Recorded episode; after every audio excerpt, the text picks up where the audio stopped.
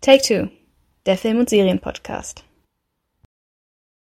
Hallo, liebe Film- und Serienfans. Willkommen zurück zu einer weiteren Ausgabe von Take Two, dem Film- und Serienpodcast. Mein Name lautet Stefanie und an meiner Seite ist wie immer meine Schwester Medena. Hallo Medena. Hallo Steffi. Wir melden uns zurück mit dem zweiten Teil unseres House of the Dragon Talk.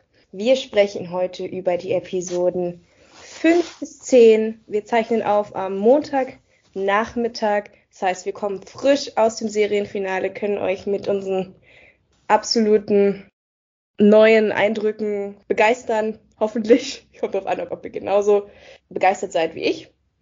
Wenn ihr hier seid, weil ihr erfahren wollt, ob House of the Dragon etwas für euch ist, dann möchte ich euch sagen, dass wir einen ersten Podcast, wie gesagt, dazu auch gezeichnet haben, wo wir spoilerfrei über die Serie sprechen. Den möchte ich euch ans Herz legen, denn heute sprechen wir gleich mit Spoilern, einfach weil wir so viel Content haben, über den wir reden müssen. Es geht immerhin um sechs Episoden.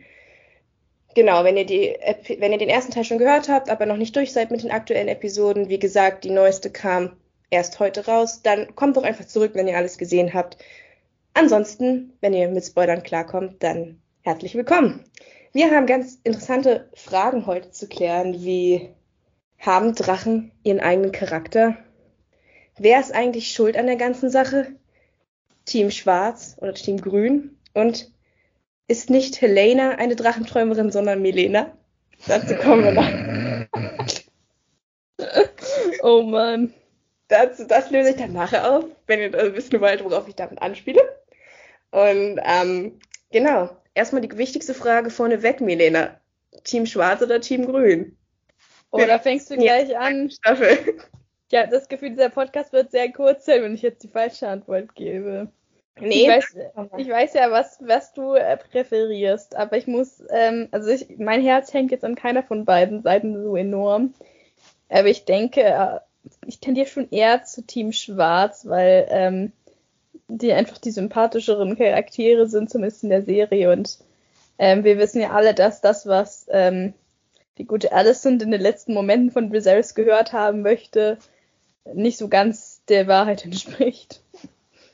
Okay, fair enough. Ähm, ich weiß, dass du mir widersprechen wirst. Was heißt, eigentlich bin ich ja Team Viserys und Team Ramin Javadi. und ich muss auch zugeben, dass Viserys eindeutig eine Seite präferiert hat. Obwohl, das heißt, äh, ich muss mich jetzt hier gegen meinen Lieblingscharakter ähm, wenden, wenn ich sage, Team Schwarz finde ich einfach extrem langweilig. Weil Team Schwarz, mit Ausnahme von Corlys, den ich relativ menschlich finde, hauptsächlich aus Targaryens besteht. Und Targaryens haben mich halt noch nie so gejuckt. Nicht in Game mhm. of Thrones. Und auch nicht in House of the Dragon. Und deswegen stehe ich halt eher auf die Seite, ähm, die halt von den Hightowers gelenkt wird, weil sind wir mal ganz ehrlich, die Targaryens auf der Seite haben nichts zu sagen. Es geht, außerdem sind sie halbe Hightowers. Es geht darum, was Otto und Allison sagen und das sind für mich mit die zwei besten Spieler und die interessantesten Charaktere. Deswegen bin ich auf der grünen Seite, muss aber auch sagen, dass der Rest der grünen Seite höchst fragwürdig ist aus meiner Sicht und äh, ja, nicht gerade mit unglaublich viel Sympathie versprüht. Deswegen bin ich, auf Seite grün, aber ich kann auch durchaus verstehen, warum man Seite schwarz netter und sympathischer findet. Ich sag dir, welches Team ich bin. Ich bin Team Lena und Karl, die sind noch mit dem letzten Boot rausgekommen. Wirklich. Sie wussten, was kommt und sie haben sich davon gemacht. Denn jetzt geht's wirklich los. Wenn wir uns das Ende von dieser Episo letzten Episode angucken, wissen wir, der Tanz der Drachen hat endgültig begonnen. Aber wie kam es eigentlich dazu? Deswegen fangen wir jetzt nochmal bei Folge Woran 5 hattet ihr Lillian? Genau. Wer ist eigentlich schuld an der ganzen Misere? Und wir fangen mal mit Folge 5 an. Ist schon ein bisschen her, aber wir haben ja nun mal bei Folge 4 beendet. Und die endete damit, dass Viserys beschlossen hat, seine politischen Kopfschmerzen endlich zu lösen, indem er Rhaenyra an Sir Laenor verheiratet. Und so geht dann Folge 5 auch los. Viserys schleppt sich nach Driftmark es ist die letzte Folge vor dem großen Zeitsprung. Das heißt, wir haben noch einmal Emily Carey als Alicent und ja. Millie Alcock, Dankeschön, Millie Alcock als Den Daenerys. Siehst du, da schon das erste Problem, was ich mit Rhaenyra habe. Millie Alcock als Rhaenyra. Und ähm, das wird dann auch gemacht, auch wenn Rhaenyra so ihre Bedenken hat und meint, naja, an der Vertrautheit zwischen Rhaenyra und Laenor könnte es nicht liegen. Könnte andere Probleme haben, warum diese Ehe nicht so ganz funktioniert. Denn wir erfahren, dass Laena ähm, Männer liebt und momentan auch in einer Beziehung ist mit Sir Geoffrey Moore. Wie heißt? Sorry, das ist so ein Zungenbrecher. also Joffrey. Heißt ähm, nicht Sir Geoffrey Lonmouth? Genau, dann geht es eben zur Hochzeit. Und das ist mehr oder weniger die Ausgangslage, in der wir uns dann in dieser Folge befinden. Und warum wir nochmal über die Folge sprechen müssen, ist, dass Sir Kristen sein wahres Gesicht zeigt und in dieser Folge die Seiten wechselt. Was ist dir in dieser Folge in Erinnerung geblieben und was meinst du, hat unglaubliche Bedeutung für den Rest der Serie, was in dieser Folge passiert? Also was mir in Erinnerung geblieben ist auf jeden Fall schon mal die Anfangsszene, äh, wo wir sehen, wie Damon seine, seine Frau Rhea beiseite schafft. Das war doch Folge 6, äh, Folge 5, oder? Ja, eine Nein, sehr interessante ja. Folge, es ist wie ein kleiner Kurzfilm. Ja, genau, das war so ein, ein einzelne abgeschlossene Episode, wo wir sehen, was eigentlich mit Rhea Royce passiert und wo irgendwie jegliche Sympathien, die man davor vielleicht nur vor Damon hatte, irgendwie sofort gestorben sind. Ja, was mir natürlich auch noch in Erinnerung blieb, ist das Ende, Anfang und Ende, ähm, wo wieder mal ein Joffrey ähm, eine Hochzeit leider nicht überlebt hat. Rest in Peace an der Stelle.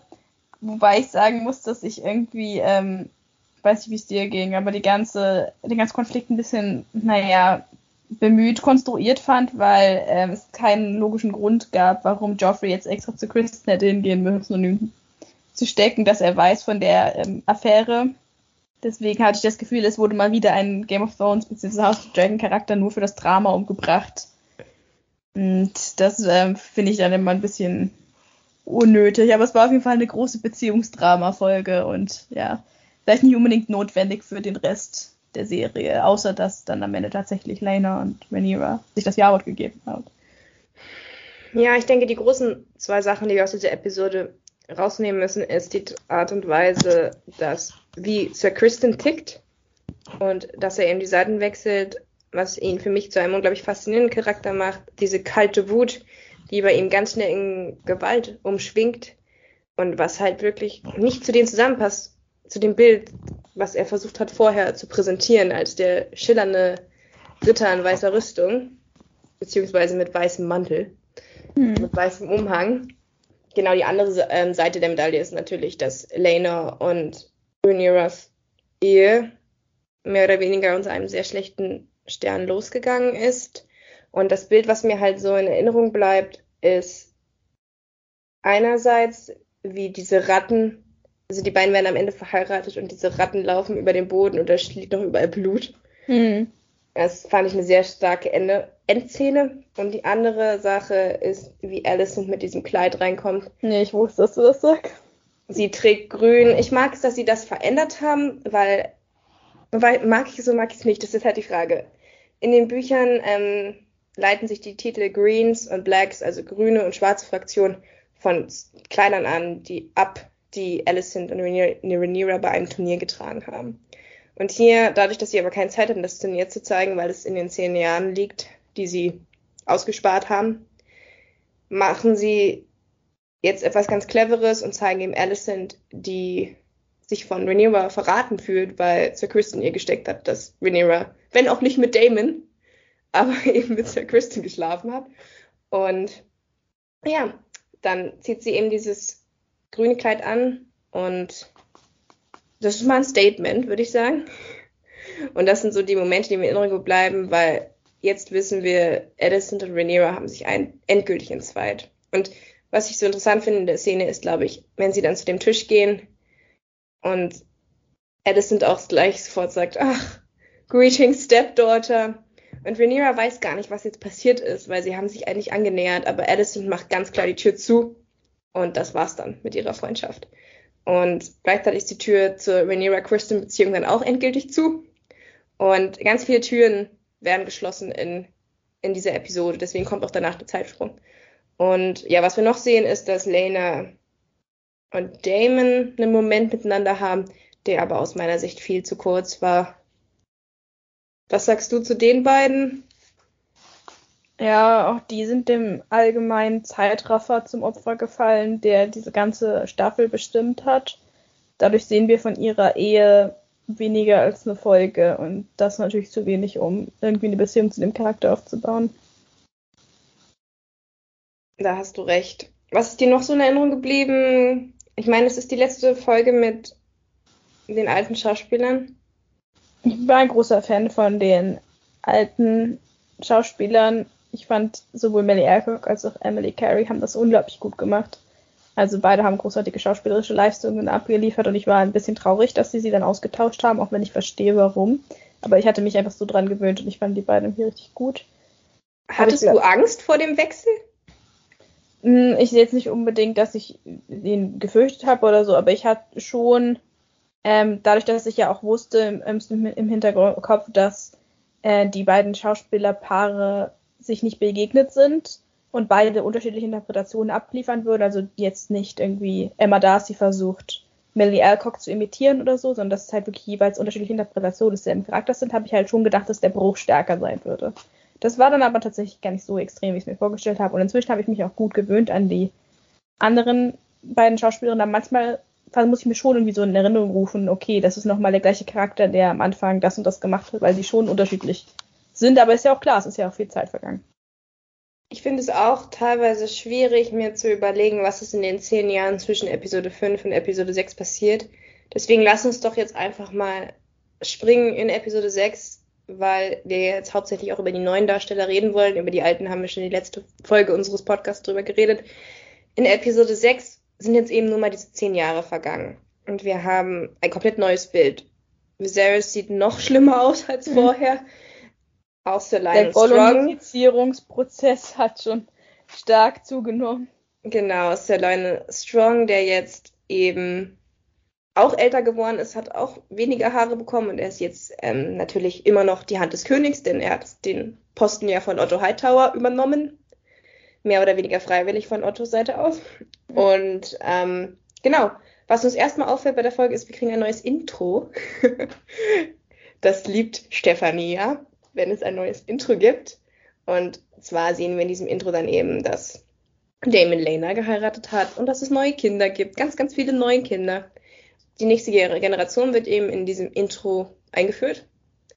Und das große Problem in Folge 6 ist die Abstammung von Rhaenyras drei ersten Kindern. Rhaenyra kriegt in dieser Folge ihr drittes Kind, was Joffrey heißt. Auch sehr süß finde von Lena.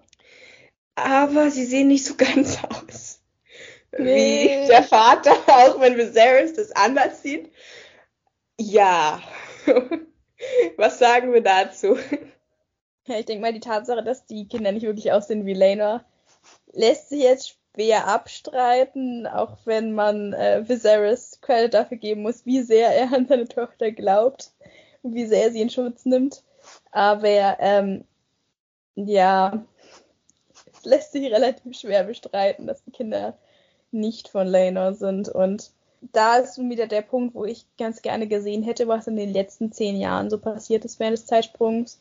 Weil ich hätte ganz gerne gesehen, wie sich Rhaenyra und Harwin Strong ineinander verliebt haben und wie Laenor damit umgeht und wie Laenor selbst eine neue Liebe kennenlernt. Und da fehlt einfach jetzt extrem viel in diesen zehn Jahren. Und ähm, auch da wieder die Sache, dass man halt eine Folge reicht halt nicht wirklich aus, um diese Dynamiken gut darzustellen und zu verstehen, wer diese Charaktere sind, weil Spoiler, die sterben ja auch schon wieder. Das fehlte mir einfach so ein bisschen. Dass wir so wenig von Sir Harwin sehen, finde ich auch sehr schade. Gerade eben, wie du ja schon beschrieben hast, ist das seine Abschiedsfolge. Er stirbt dann am Ende der Folge. Es, da fehlt einfach so viel. Wir wissen nicht, wie sind Rhaenyra und Harwin zusammengekommen wie kann es sein, dass Addison jetzt in den zehn Jahren Rhaenyra so unglaublich angefangen hat zu hassen, wie Valena und Rhaenyras Ehe in der Zeit? Da haben wir ja auch nicht wirklich was von gesehen. Sie scheinen sich ja ganz gut miteinander arrangiert zu haben. Warum ist Alicent jetzt so dicke mit Laris? Wie kann Laris einfach seinen Vater und seinen Bruder um die Ecke bringen? Nichts davon hat irgendwelche emotionale Schwere oder hinterlässt Eindruck beim Zuhörer, äh, beim, beim Zuschauer oder der Zuschauerin, weil man die Figuren einfach nicht gut genug kennt. Auch Alicent und Rhaenyra, du hast es ja angesprochen, sind mehr oder weniger neue Charaktere, weil sie werden jetzt nur mal von neuen SchauspielerInnen verkörpert. Also hier fehlt wirklich eine, eine Episode an meiner, meiner Meinung nach, auch was den ganzen Damon und Lena-Plot angeht. Auch Lena stirbt ja dann am Ende dieser Folge wieder. Ich hätte gerne gesehen, wie Lena Vega für sich ähm, begeistern konnte. Das ist ja, sie reitet ja den groß, größten Drachen, den es noch gibt in Westeros. All diese Fragen bleiben leider etwas offen, was für mich auch Folge 6 am schwächsten macht aus allen zehn Episoden, weil man merkt einfach die Auswirkungen dieses Zeitsprungs sehr. Ich hätte noch eine Frage zu Rhaenyra und Viserys. Glaubst du, dass Viserys es wirklich nicht weiß, dass die Kinder unehelich sind und nicht von Laenor? Oder hat er sich einfach so gut eingeredet, dass er es selber glaubt, aber weiß es eigentlich schon und hat sich nur entschieden, woanders wegzugucken? Was meinst du? Naja, also es ist, die Serie scheint sich da selbst nicht ganz klar zu sein, weil teilweise ist es halt so offensichtlich. Ich meine, sie haben ja sogar, ähm, Lucerys, der Schauspieler von Lucerys später, hat ja sogar so eine Stupsnase, wie die Kids in den Büchern auch haben, was so Kennzeichen ist der Strongs. Also da haben sie wirklich gut gecastet. Es ist halt so offensichtlich. Jeder weiß, dass die Kinder nicht mit Lena sind. Aber dann kommt noch wieder so eine Szene, wie, wo er über diesen, ist es ein Pferd, ein Hirsch? Ein Hirsch. Er redet über irgendein Tier dass er dann als Beispiel anführt dafür, warum Gene komisch sind. Also er redet nicht über Gene, aber halt, warum manchmal Kinder halt nicht aussehen wie ihre, ihre Eltern. Also ich habe das Gefühl, wir selbst einfach sehr, sehr gut da drin, sich selbst was einzureden. Ähm, er verschließt ja auch immer seine Augen vor allen Problemen, die er nicht sehen möchte, was Rhaenyra angeht und was Rhaenyras Probleme als Thronfolgerin angeht und redet sich die Welt so ein bisschen schön, während um ihn herum alles im Chaos versinkt und ich glaube, das ist halt wieder ein ein Teil davon. Aber manchmal hat man das Gefühl gehabt bei ihm, dass er es eigentlich schon weiß. Paddy Considine spielt ihn halt sehr nuanciert, deswegen man weiß nicht so ganz. Ähm, man kann ihn nicht so ganz durchschauen, aber manchmal hat man schon das Gefühl, dass da noch was mitschwingt, dass er es schon weiß. Ich glaube auch, dass er es weiß, aber für sich einfach vor langer Zeit entschieden hat, das interessiert mich nicht. Rhaenyra ist meine Erbin und dabei belasse ich es. Ich meine, die Kinder sind seine Enkel, also wer der Vater ist, kann ihm egal sein. So oder so, das muss man ja auch ganz klar sagen. Und das wird ja auch in den sozialen Netzwerken immer als Rhaenyras Verteidigung von vielen UserInnen vorgebracht, dass es egal ist, wer der Vater ist. Rhaenyra ist die Königin und es ist ihr Kind, dementsprechend sind es auch die wahren Erben des Throns. Alicent mhm. sieht das ein bisschen anders. Im Übrigen funktioniert es ja auch so, dass ein Kind, das in einer Ehe geboren wurde, das ist in unserem Recht auch so, äh, automatisch erstmal dem Ehemann der Mutter zugeordnet wird. Und da muss schon der Ehemann hinkommen und sagen, hey, das Kind ist aber nicht von mir und die Vaterschaft ähm, anzweifeln, um zu erreichen, dass das Kind als unehelich angesehen wird. Und Lenor hat Kinder anerkannt. Lenor war der Vater für die, der war auch die Vaterfigur für die Kinder weil da manchmal so ein bisschen awkward Patchwork-Familie war mit ihm und Harwin, wenn die sich begegnet sind. Yeah. Aber Lena hat die Kinder als seine anerkannt und damit ist der Fall klar. Und klar, sie sehen nicht aus wie er, aber solange er da nichts sagt. Oh, Lena ist so ein toller Charakter. Ich liebe Lena. Er ist einer meiner absoluten Lieblingscharaktere. Deswegen, ich habe Ende von äh, Folge 7, dazu kommen gleich noch, aber da hätte ich Rhaenyra am liebsten verteufelt. Ähm, ich liebe Lena. Wirklich, ich wünsche ihm nur das Beste mit Zirkal. Ich, er ist einer meiner absoluten Lieblingscharaktere, weil ich es einfach toll finde, wie er das Beste aus seiner Be Beziehung zu Rhaenyra irgendwie macht und wie er für die Kids da ist. Klar, er ist nicht der Trophy-Husband, äh, er ist oft weg und so, aber es lief auch nicht so gut für ihn.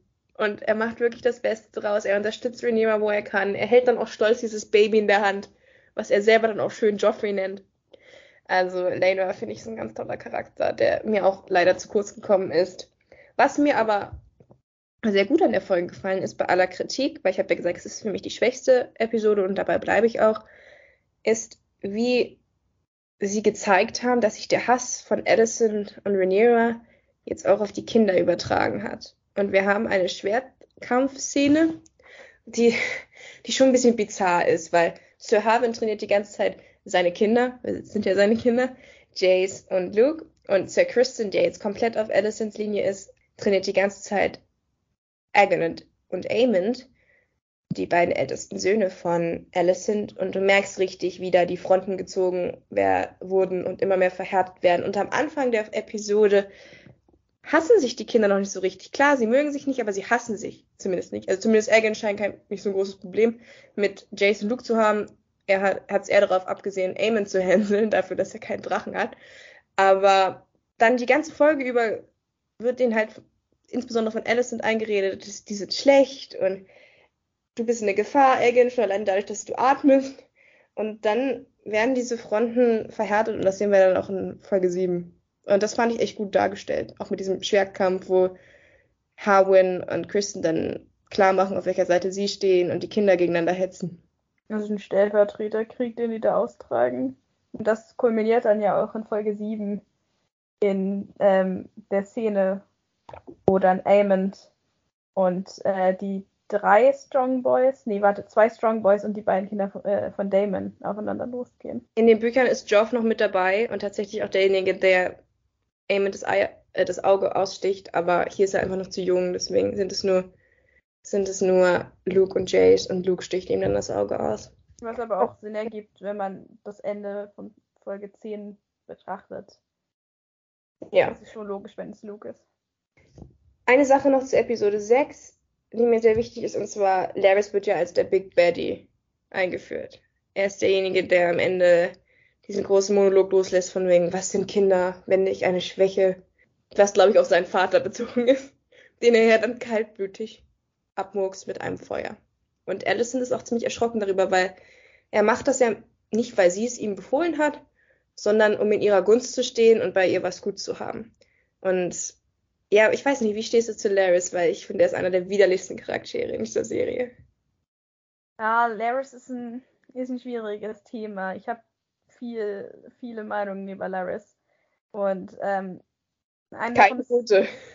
Ja, aber ich weiß nicht, ob ich, ähm, ob sich mein, meine Negativität eher auf den Charakter bezieht oder auf die Screenwriter, die ihn so geschrieben haben, wie er geschrieben ist. Weil ähm, ich, ich weiß nicht, wenn man sich ein bisschen beschäftigt mit ähm, Literatur und Mediengeschichte, dann weiß man, dass Menschen mit Behinderungen oder mit körperlichen Einschränkungen meistens nicht besonders gut dastehen und Laris ist halt mit seinem Klumpfuß oder was auch immer er hat, es wird nie so genau gesagt, jedenfalls er ist auf irgendeine Form halt deformiert, fällt er halt voll rein und erfüllt halt dieses Klischee von dem bösen, körperlich deformierten Bond-Bösewicht. Bond-Bösewicht oder bestes Beispiel Richard III. von Shakespeare. Äh, er ist halt wirklich so ein Richard III., der ähm, immer im Hintergrund ist, immer in den Schatten wartet, Leute umbringt, äh, wartet auf seinen, seine, seinen großen Moment, wo er sich an die Macht putschen kann. Und ähm, genau so ein Klischee ist er halt. Und da bin ich auch ziemlich sicher, also ich finde sowieso, dass George R. Martin sich viel bei Shakespeare bedient. Und äh, da hat er sich, glaube ich, ziemlich stark bei, ähm, was Laris angeht, auch bei, bei Richard III. bedient. Ich meine, vielleicht dachten die, die Screenwriter, wir sind jetzt schon so weit als Gesellschaft gekommen, dass wir das wieder machen können und die Leute das nicht irgendwie verletzend finden. Aber ich persönlich finde das sehr problematisch, so eine Darstellung. Vor allem, wenn es halt der einzige Charakter ist. George R. Martin hatte halt mit Tyrion so einen Charakter, der auch auf seine Art körperlich eingeschränkt war und auch dafür extrem angefeindet wurde, aber der so herzensgut war, zumindest in den ersten Staffeln, dass dadurch halt wieder so ausgeglichen wurde, dass man halt gesehen hat, wie unfair es eigentlich ist, die Art, wie mit ihm umgesprungen wurde. Und Laris erfüllt halt genau diese ganzen Klischees. Laris wird tatsächlich besser behandelt von seinem Umfeld, ist aber charakterlich total verdorben. verdorben. Und ja, ich, das, worauf ich hinaus will, ist halt, dass das eine problematische Sache ist und ich finde, das wird in der Serie nicht genug reflektiert, dass Laris vielleicht auch so geworden ist, wie er geworden ist, weil er eben diese körperliche Einschränkung hat. Also ich will jetzt nicht sagen, dass will jetzt nicht die Shakespeare-Logik machen mit, weil sein, verdorbene Körper zeigt die verdorbene Seele oder so, sondern dass er halt diese systematische Diskriminierung, die er erfahren muss, als jemand, der in einer feudalen Gesellschaft nicht in der Lage ist zu kämpfen oder zu reiten oder was auch immer, dass er halt dadurch sich diese, diese Rolle ausgesucht hat. Das kommt mir zu kurz in der Serie. Ich hoffe, man hat aus dem Rand jetzt das rausgehört, was ich eigentlich sagen wollte. Ich finde es auch sehr problematisch. Wir sehen in Laris wirklich das pure Böse. Er hat keine guten Eigenschaften an sich. Und das, das kann man jetzt schon vorwegnehmen, dass ihm in Folge 9 auch noch dieser Kink reingeschrieben wird, dass er jetzt nur, weil dass er irgendwie äh, auf Füße steht, wo ich mir auch denke, ja super, das ist so unglaublich plump. Der Typ, der eine Fußdeformation hat, steht jetzt auf Füße oder wie, um dieses Fehlen irgendwie wegzumachen. Oh, Vor allem wirklich. Die, auch, dass er halt alles sind wirklich sexuell belästigt und sie nötigt ähm, als Ent Entschädigung für seine Dienste. Das, das sind so Momente. Manchmal habe ich einfach so Momente, wo ich mich frage, warum gucke ich diese Serie? Warum gucke ich sowas Verstörendes? Ja, ich bin ja wirklich hart, was die Serie angeht, weil ich immer finde, ich stehe jetzt auch nicht auf diese Momente, aber in der Regel überwiegt halt für mich die Spannung und das Interesse, was ich an den Figuren habe. Aber mein Hauptproblem ist, ich habe kein Interesse an der Figur von Laris und jede Szene mit ihm will ich einfach nur weghaben und vorspulen, weil ich ihn wirklich extrem unerträglich finde. Gerade auch, weil er in den Büchern eigentlich irgendwie so mysteriöser wirkt. Er war irgendwie der Littlefinger von House of the Dragon und das haben sie leider irgendwie nicht so wirklich auf die Leinwand bekommen. Nicht, dass ich jetzt großer Littlefinger-Fan wäre, ich hasse auch Littlefinger. Aber Littlefinger war zumindest ein bisschen komplexer. Vor allem wusste man nie so genau, was er eigentlich im Schilde führt. Er hat sich nie so in die Karten blicken lassen wie Laris. Bis auf Staffel 7. Die Perspektive ist wahrscheinlich eine andere die gewählt wird, weil wir in der in Game of Thrones zumindest anfangs ja die Perspektive von Leuten eingenommen haben, die im Littlefinger nicht durchschaut haben, vor allem Ned. Sorry, aber der, der hat es also gar nicht gesehen. Und ja, hier haben wir so ein bisschen den, den Inside-Blick, wenn wir die Szenen aus Allisons Sicht betrachten. Aber ja, ich finde, dafür, dass halt irgendwie Laris so ein einziges Mysterium bleibt und man bei ihm nie so wirklich wusste, was er eigentlich erreichen wollte, was auf wessen Seite er jetzt stand und so. Dafür haben sie seine, seine Figur jetzt sehr simpel gezeichnet. Also ich mache dem Schauspieler keinen Vorwurf. Matthew Needham heißt er, glaube ich. Aber die Art, wie die Figur geschrieben ist, konnte mich bisher noch nicht so überzeugen. Das habe ich aber bei vielen Figuren gedacht und dann haben die doch eine ungeahnte Komplexität noch zur Schau getragen. Also vielleicht liefert Staffel 2 in puncto Levels noch mehr. Ich hoffe es zumindest. Sehe ich ganz genauso wie du. Von wem wir leider nicht mehr viel sehen werden, und das soll es dann auch sein, dabei belassen bei Folge 6, damit wir auf Folge 7 gehen können, ist Lena. Auch sie ist am Ende dieser Episode tot. Auch hier kriegen wir wieder eine furchtbare Geburtsszene präsentiert, wo ich mich auch frage, einmal finde ich es gut zu zeigen, zweimal ist auch okay, aber am Ende haben wir, glaube ich, vier oder fünf Geburten in dieser Staffel. Die zweite in dieser Folge. Ja. Auch und mit der Geburt angefangen. Und da bin ich dann irgendwann auch, denke ich mir so, ja, ihr schafft es noch, dass keiner mehr Kinder kriegen will und die Menschheit aus, ausstirbt, weil es ist, es ist wirklich furchtbar. Es wäre auch mal schön, eine relativ problemlose Geburt zu sehen. Also ich kann mir das wirklich kaum angucken. Und am Ende sind wir wirklich, wie gesagt, bei vier oder fünf Geburten und ich, ach, wirklich, das muss einfach nicht sein. Also da muss ich auch wirklich sagen, ich habe jetzt die Message verstanden. Ja, die Geburt ist das Schlachtfeld der Frauen. Ich habe es verstanden. Ihr müsst es mir nicht die ganze Zeit in die Nase reiben. Also wie gesagt, Folge 6 war nicht so für mich. Fand ich jetzt nicht so. Ich fand auch die, ähm, die Todesszene von Lena ein bisschen übertrieben, dass sie dann da rausläuft und sich von Vega grillen lässt. Weil ich kann mir nicht vorstellen, dass verbrannt zu werden so eine schöne Todesart ist. Also ich meine, nee. Bluten jetzt auch nicht, aber ähm, Sie hat gesagt, sie will sterben in Drachenreiterin. Und in den Büchern stirbt sie, indem sie noch ein letztes Mal Vega reitet. Ja, genau das habe ich auch erwartet. Ich habe erwartet, dass sie jetzt den Bro macht. Genau, dass sie noch ein letztes Mal auf die Drachen reitet und dann stirbt. Aber nein, sie lässt sich abfackeln. Okay. Und man hat auch nicht wirklich gesehen, was sind jetzt, was ist die Verbindung zwischen Damon und Lena? Lieben sie sich? Lieben sie sich nicht? Ist es irgendwie, haben sie es miteinander arrangiert? Ist es eine Freundschaft? Keine Ahnung, welche Dimension diese Beziehung hatte. Wir haben es nicht erfahren. Aber was wir erfahren haben, ist, dass sie zwei süße Kinder miteinander haben. Baylor und Rayner. Und die werden dann hoffentlich auch in Staffel 2 noch eine Rolle spielen, weil, muss man auch ganz ehrlich sagen, in Staffel 1 waren sie relativ unwichtig. Gehen wir ja. rüber zu Folge 7. Und endlich mal kein Zeitsprung. Wir bleiben in unserer Zeitlinie und schließen nahtlos an mit der Beerdigung von Lena auf Driftmark. Wir sehen Waymond wieder, den Bruder von Corliss. Und was sehr interessant ist, die Folge hat mir sehr gut gefallen, ist, dass alles sich auf dieser einen kleinen Insel abspielt. Wir sehen quasi einen ganzen Tag auf dieser Insel und gerade in der Anfangsszene sind so viele kleine Geschichten innerhalb dieser großen Geschichte. Die große Geschichte ist, Lena wird beerdigt. Aber da drin versteckt sich Laris, der die ganze Zeit creepy Alicent anschaut und was Alicent sichtlich unangenehm ist. Damon und sein Bruder, King Viserys, die sich die ganze Zeit irgendwelche komischen Blicke an äh, zuwerfen. Wir haben Rhaenyra, die Probleme hat mit Lena. Ähm, wir haben die kleinen Strongs, die um, den, um ihren vermeintlichen Vater weinen, der gestorben ist. Also wir haben ganz viele kleine Sachen, die sich darin verborgen, verbergen. Und irgendwie geht es allen einfach schlecht, wie es auf einer Beerdigung immer üblich ist. Genau, was, was waren so deine Gedanken zur Episode 7? Ich fand Episode 7 eine der stärksten diese Staffel.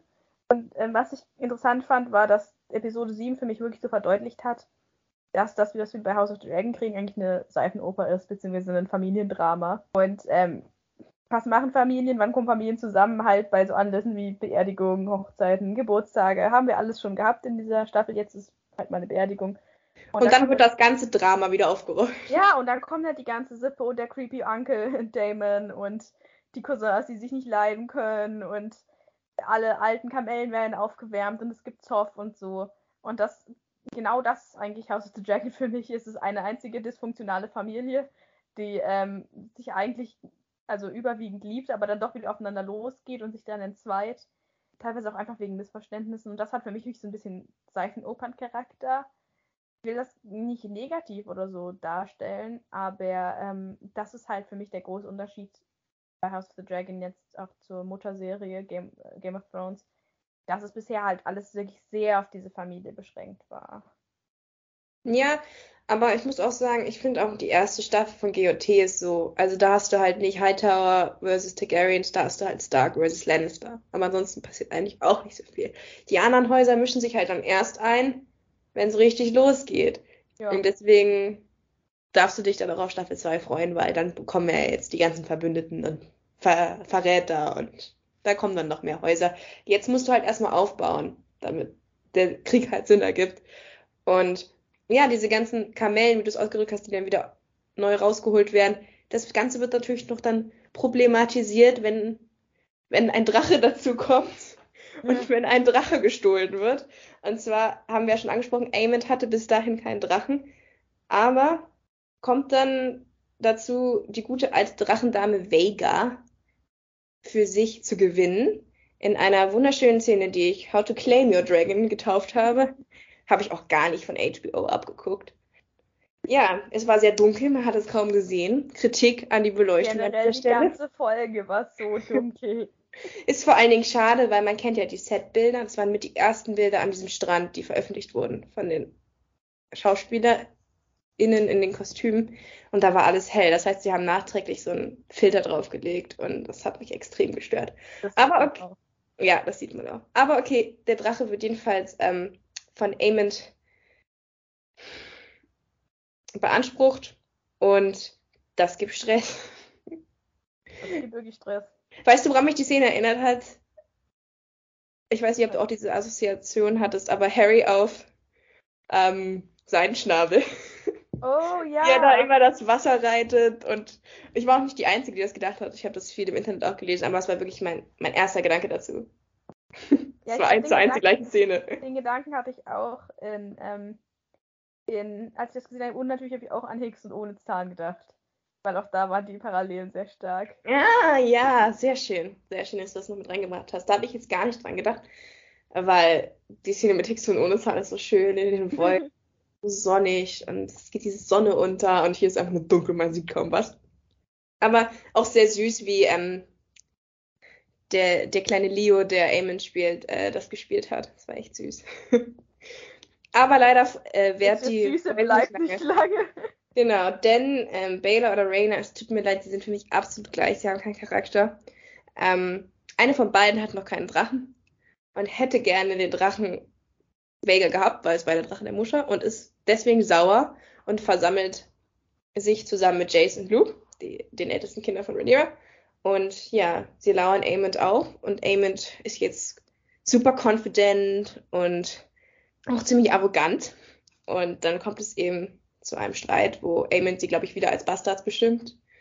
Und Aemond greift nach einem Stein, Lucerys greift nach einem Messer und am Ende haben wir ein Auge weniger. Das ist halt Game of Thrones und nicht Drachensee leicht gemacht. Ja, richtig. Und auch nicht Harry Potter. Wo der Seidenschnabel noch gerettet wird am Ende. Spoiler. Ah, ja, ja, wenn Harry, wenn Harry ein Messer gehabt hätte, dann wäre die Sache mit Dudley Dursley ja auch ein bisschen anders gelaufen, glaube ich. So, und dann sind wir in dieser Halle und wieder einmal zeigt Viserys, wer seine Lieblinge sind und wer nicht. Denn sein Sohn heult, nein gut, er heult nicht, aber er hat sein Auge gerade verloren, das Auge kann man nämlich leider nicht retten. Und seine Ehefrau ist komplett außer sich und das Einzige, was Viserys interessiert, ist, dass die Kinder als Bastarde beschimpft wurden. Ja. Ja, was sagst du dazu? Damon steht die, Damon, sag ich schon, Damon steht die ganze Zeit irgendwie im Hintergrund und guckt sich die ganze Zeit. Ich immer Matt Damon.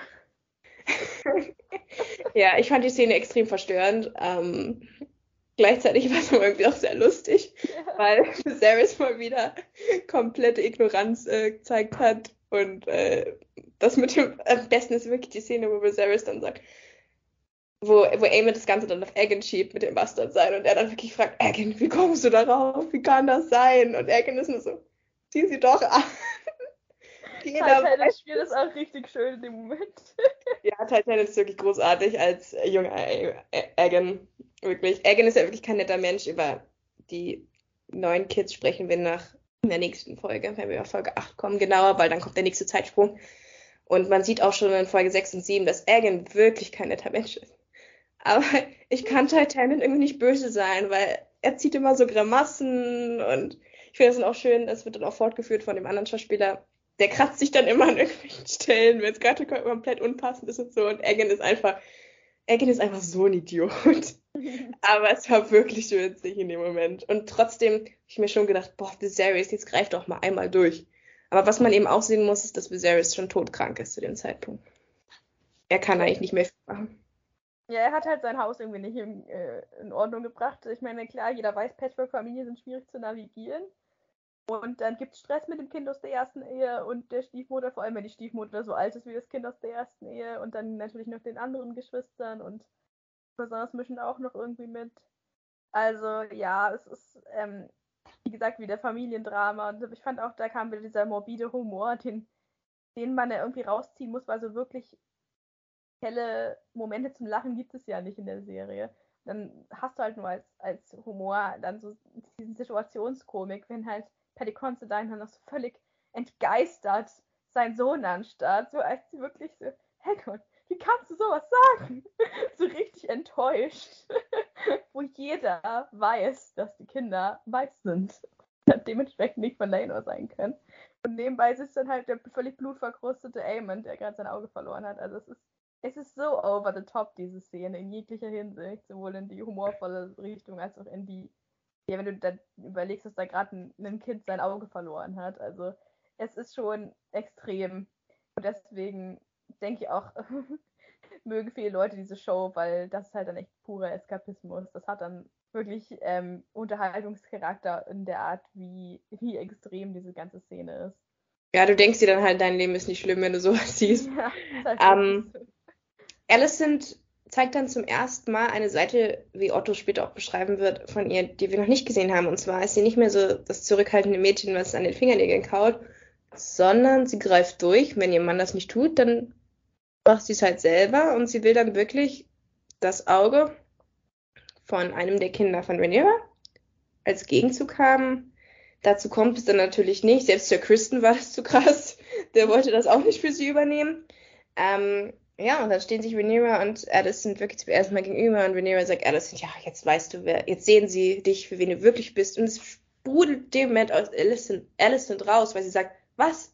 Wie ich wirklich bin? Was habe ich denn jemals getan? Ich war ehrenvoll, ich habe genau das gemacht, was mir gesagt wurde. Ich habe all meine Pflichten erfüllt, während du machen kannst, was du willst. Und das zeigt eigentlich ganz gut, was Alicents Probleme mit Rhaenyra sind, finde ich kann die Probleme auch gut nachvollziehen. Sie hat einfach recht. Rhaenyra nimmt sich einiges raus und Alicent, wie die liebende Ehefrau, die gute Mutter, die gute Königin, ist ja praktisch gefangen. Die gute Tochter. Ja. Denn Otto ist wieder zurück als Hand, muss man auch mal sagen. Natürlich, Otto hat sich gleich wieder ähm, seine alte Rolle zurückgeholt, nachdem Lionel Strong ja leider verstorben ist.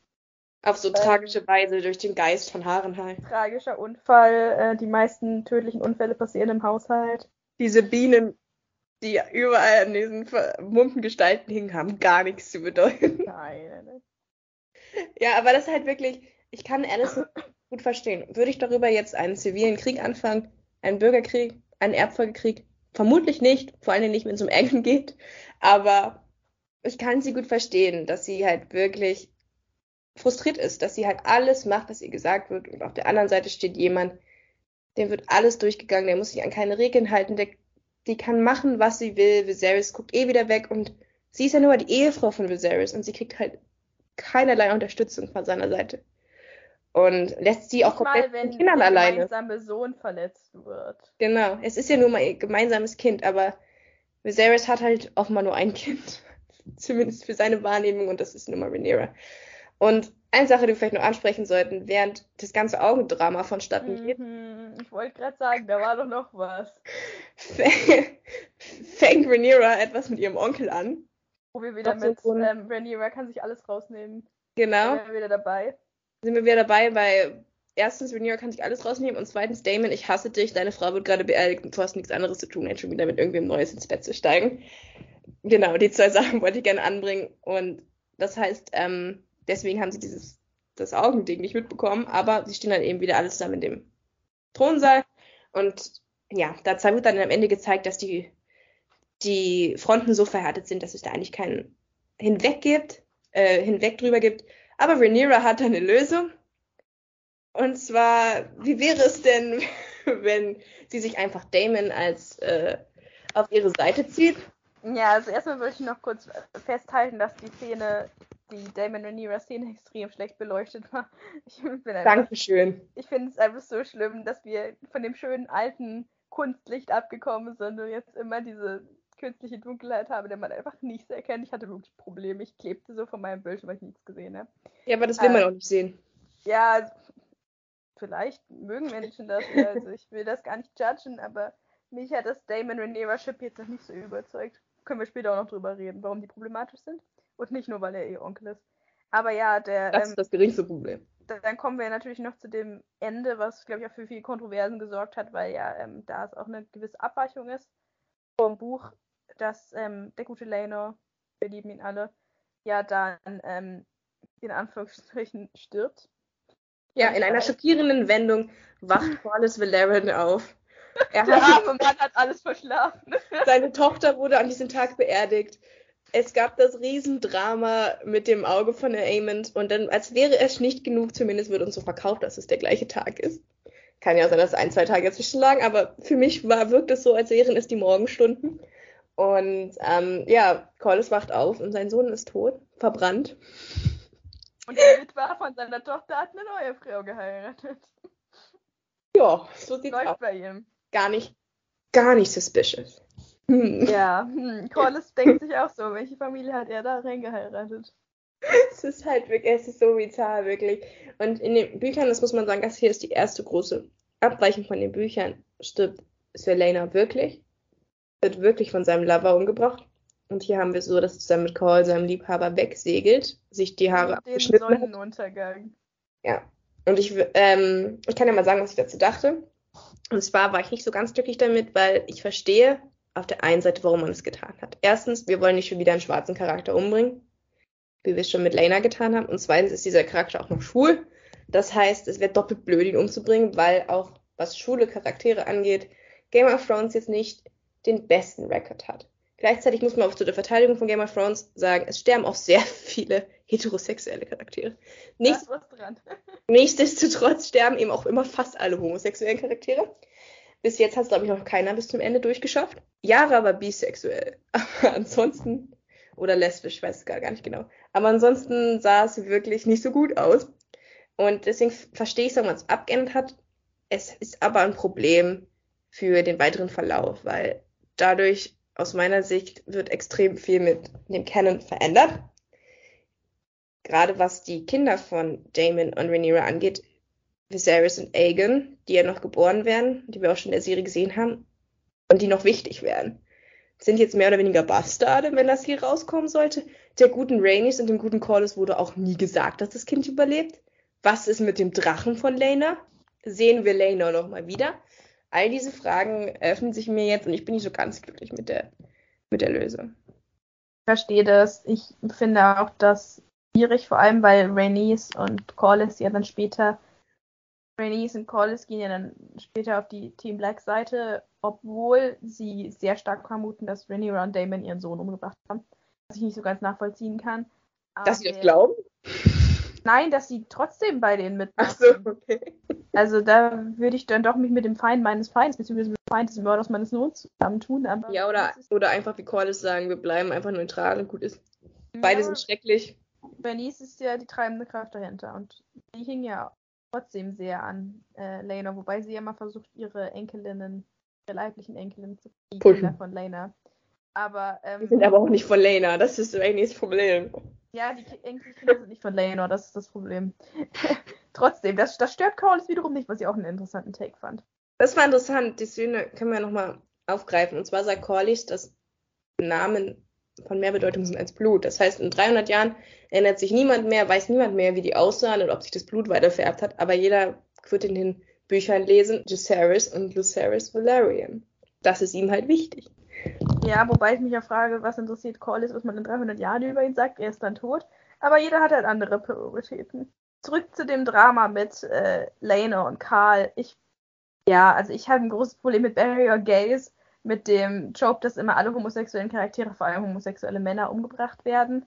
Das mit homosexuellen Frauen und George R. Martin ist ein anderes Problem. Und generell George R. Martin und Frauen, aber da will ich jetzt nicht mit anfangen. Aber das ist ein Problem. Aber ja, jedenfalls, ich hab, ich verstehe, warum die Serie das so gemacht hat. Sie wollten halt nicht, dass, ja, nachdem Joffrey schon so brutal ermordet wurde, Leno jetzt äh, von seinem eigenen Liebhaber, was jetzt auch nochmal den, den Stachel so ein bisschen tiefer ins Fleisch bohrt, gedacht wird. Deswegen haben sie die beiden dann wirklich so in den Sonnenuntergang gesegelt lassen, was das beste Ende ist, was man sich vorstellen kann. Ich finde das okay. Klar, das macht jetzt Rhaenyra und Damons Kinder mehr oder weniger zu unehelichen Kindern. Andererseits hat Bigamie ja bei den Targaryen Tradition und sie wäre nicht die erste. Ähm, Aegon der Eroberer hatte ja auch zwei Frauen und deren Kinder sind beide Könige geworden. Das hat damals auch keinen gestört. Hm. Weißt du, die Kinder sind halt in jeglicher Hinsicht dann verdammt. Die einen sind unehelich geboren und die anderen sind aus einer Bigamie-Situation entstanden. Also da, da tun sich Aegon und äh, Jacaerys jetzt nicht groß was. Insofern hat mich die rechtliche Situation jetzt nicht unbedingt gestört. Für mich war halt wirklich die Priorität, dass ähm, das eine überraschende Wendung war und wir mögen ja alle gute Twists. Und dass Lena und Carl ihr Happy End bekommen haben, war da für mich nur so ein bisschen, ja, das Sahnehäubchen drauf. Das ist halt mal ein Charakter. Und Lena ist so ein guter Charakter. Also, dass einer mal wirklich sein, das Ende kriegt, was er verdient. Ja, aber findest du das nicht auch problematisch im Hinsicht darauf, wie freundlich Rhaenyra dadurch dasteht? Obwohl das eine ihrer größten Verbrechen ist in zusammen mit Damon, dass sie der Lena in den Büchern aus dem Weg schafft, mehr oder ja, weniger. Das weiß man ja nicht. Ja, es ist relativ klar. So ist genauso klar, wie dass Damon seine Frau umgebracht hat. Sie ist vom Pferd gefallen und ihr ganzes Gesicht war zerquetscht. Hm. Ich, mich stört es halt ein bisschen, dass die Blacks immer so gut dastehen und die Greens dürfen dann auch wirklich ihre schrecklichen Sachen auch machen, damit wir sehen, wie schrecklich sie sind. Aber Reneva wird halt, halt als so unglaublich gut verkauft und das nervt mich ein bisschen. Aber okay. Das ist unrealistisch, weil ich kann verstehen, dass Serien Reneva als Charakter Opel hätte Leno umzubringen. Weil Leno hat nichts falsch gemacht. Ne? In dem Moment, wo sich Leno entscheiden musste zwischen seiner Liebe und seinem Hobby und seinen Kindern und seiner Familie, hat sich Leno für seine Familie entschieden. Das muss man auch mal klar Sehr sagen. schöne Szene. Er hat seine Verantwortung anerkannt für die Kinder und gesagt, okay, ich sehe ein, ich war nicht, nicht genug präsent hier, ich werde jetzt mich mehr kümmern. Also Leno hat wirklich sein Bestes gegeben und die beiden hatten auch eine daraus äh, einfach eine, eine vertrauensvolle Beziehung. So ein toller Charakter. Wahnsinnig sehr wichtig, das hat man einfach gemerkt. Und dass dann Serien Rhaenyra mit dieser Situation nicht zufrieden ist, ihn einfach umzubringen, verstehe ich. Aber zu der Charakter es nicht passt, ist Damon. Damon hat keine Skrupel. Damon hat seine eigene Frau einfach äh, über die Klinge springen lassen, um Lena zu heiraten. Da gibt es keinen Grund, warum er nicht auch Lena aus dem Weg schaffen sollte. Nur damit er dann Rhaenyra heiraten kann. Deswegen die realistische Variante ist, dass ähm, zwei Kilometer hinter der, ähm, der Bucht ein anderes Schiff auf den armen Lena und den armen Karl wartet, von dem Rhaenyra nichts weiß. Also ähm, ja, ich halte es nicht für sehr realistisch, dass die beiden ein Happy End finden. Wenn Serien Damon in Character bleibt, dann wird er schon sicherstellen, dass die zwei nicht nochmal auftauchen. Ähm, was ich schade finde, wir hatten ja so unsere Theorien, dass Lena vielleicht nochmal auftauchen könnte später. Es gibt da so Stichwort Piratin. Ja, und Essos. Es passt nicht zu Damons Charakter. Das, was ich kritisieren wollen würde, dass er einfach Lena so davon kommen lässt, obwohl der ein riesiges Problem für die Legitimität seiner Kinder ist. Dass er Rhaenyra da nichts davon erzählt, geschenkt. Aber kann ich verstehen, dass er das anwendet, einfach geht. Ja, wie gesagt, bin nicht so ganz zufrieden damit, aber verstehe, warum es gemacht wurde. Dann lass uns jetzt zur nächsten Folge übergehen. Folge 8. Meine absolute Lieblingsfolge aus dieser ganzen Staffel. Wir haben den letzten Zeitsprung. Jetzt sind die Kinder von Alicent und Rhaenyra groß, auch wenn die Kinder von Alicent teilweise genauso alt aussehen wie ihre Mutter, aber geschenkt. Und auch so alt sind. Ja, ich glaube, die Schauspielerin von Helena Phoebe ist 24 und Olivia Cook ist 28.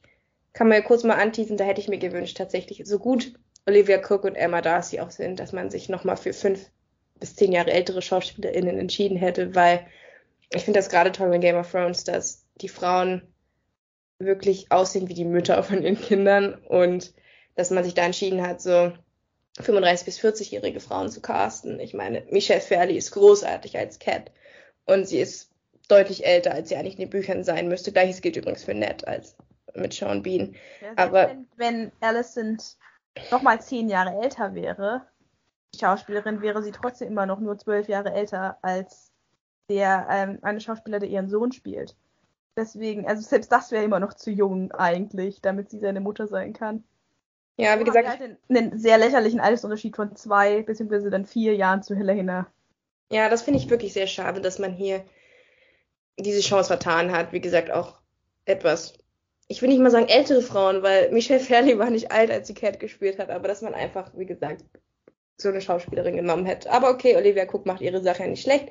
Und jetzt lass uns auf Episode 8 zu sprechen können. Es geht um die große Frage, wer erbt Driftmark, denn Corliss ist verletzt worden im Krieg, erstmal wieder bei den Stepstones unterwegs, da ist irgendwie immer Stress.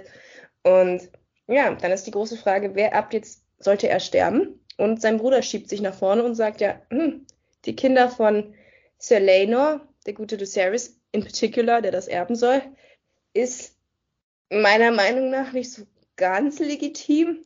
Sagt er natürlich erstmal nicht. Ich würde mich da ins Spiel bringen. Und das ist natürlich sehr gut für die Hightowers, die jetzt mittlerweile in King's Landing regieren. Denn man muss auch sagen, Viserys ist jetzt mittlerweile sogar bettlägerig und eigentlich nicht mehr ansprechbar und die ganze Zeit eigentlich nur auf Drogen, um seine Schmerzen zu betäuben. Und ja, dann schiebt sich der gute Waymond nach vorne und es kommt zu einem großen Showdown im Thronsaal. Rhaenyra ist schon so ziemlich in die Ecke gedrängt worden. Sie ist mittlerweile auch in King's Landing, um eben für Harris in die Bresche zu springen und für seinen Anspruch auf Driftmark zu kämpfen. Aber es sieht nicht so gut für sie aus. Und dann kommt es zu überraschenden Wendungen, Melina. Sag du mal zuerst was dazu, weil ich habe sehr viel dazu zu sagen. Das denke ich mir, deswegen fasse ich mich kurz. Ich finde es äh, schade, dass wir schon wieder einen Zeitsprung haben. Sechs Jahre sind vergangen, plötzlich werden uns Baby Aegon und Baby Viserys präsentiert, die jetzt existieren, die Kinder von Daemon und Rhaenyra. Da fehlt wieder ein großer Chunk. Und ich glaube, was ich äh, überlegt hatte, dass diese Episode tatsächlich fiktiv, also doppelt fiktiv ist, auch im Rahmen des der Hintergrundgeschichte nicht wahr? Diese Episode gibt es, glaube ich, in Feuernblatt nicht. Na, es gibt schon diesen Waymond, der gerne, ähm, also der das, der das sagt, dass die Kinder unehelich sind.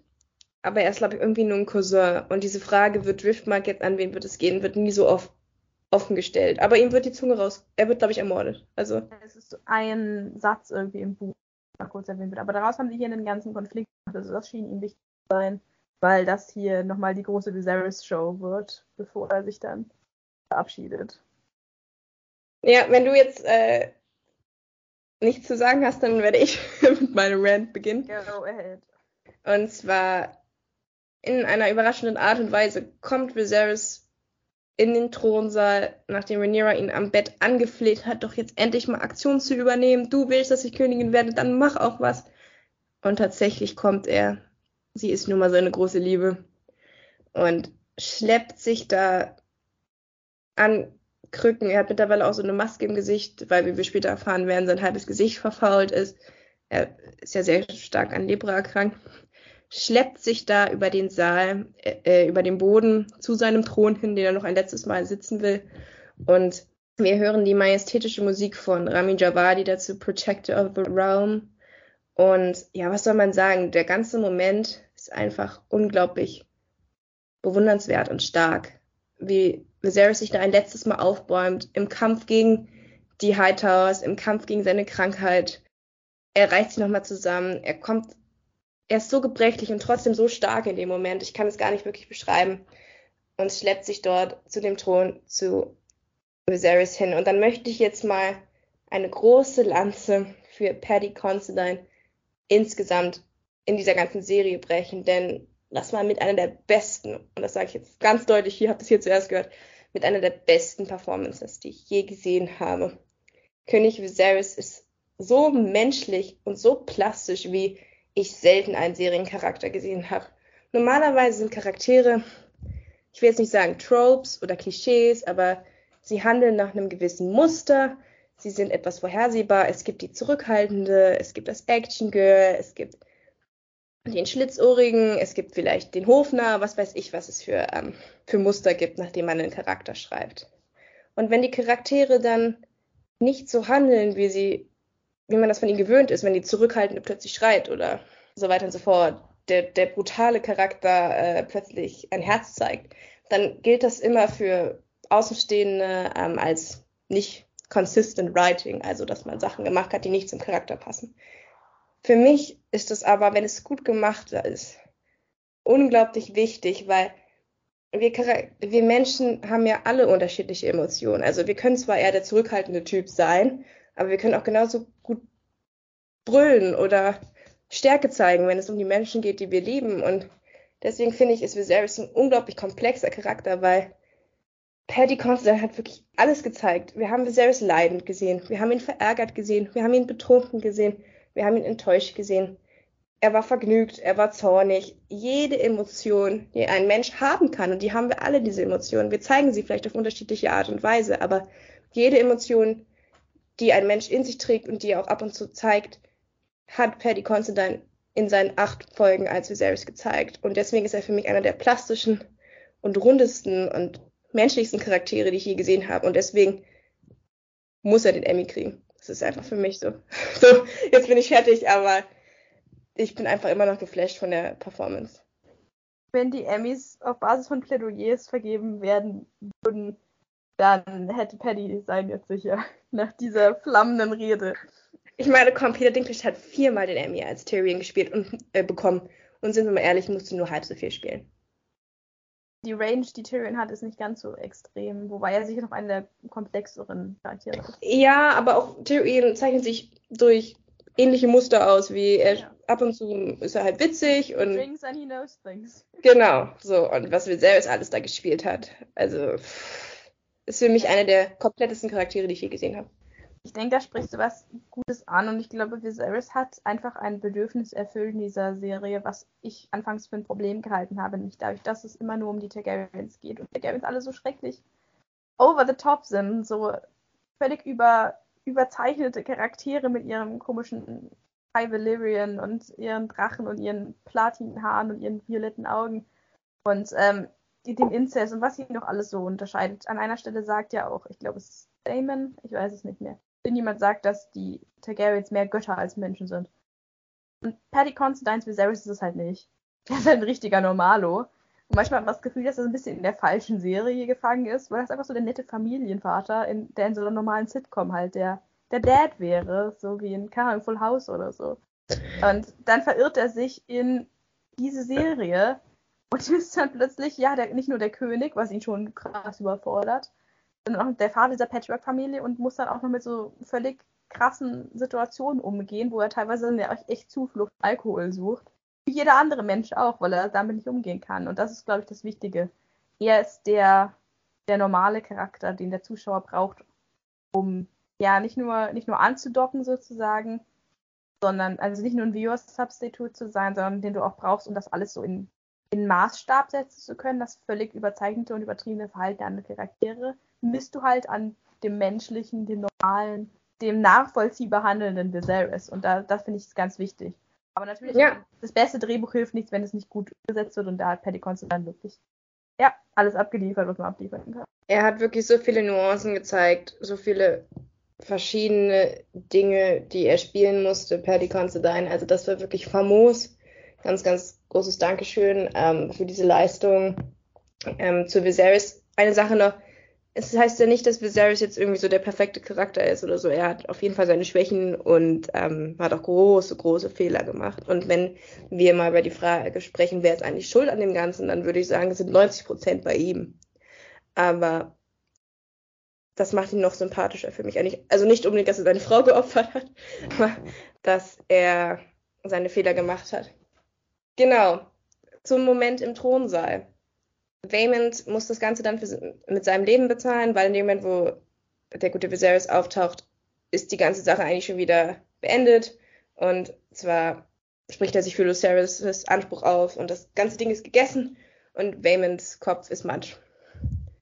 Und dann müssen wir noch, weil es ist wirklich die intensivste Folge, versprochen in Folge 9, Folge 10 machen wir da ein bisschen kürzer, aber dann müssen wir noch das letzte Abendmahl sprechen, zu sprechen kommen. Was wirklich interessant gefilmt ist, weil Viserys unternimmt noch mal ein letztes Mal den Versuch, irgendwie die Wogen wieder zu glätten und die zwei Zweige seiner Familie irgendwie näher zueinander zu rücken.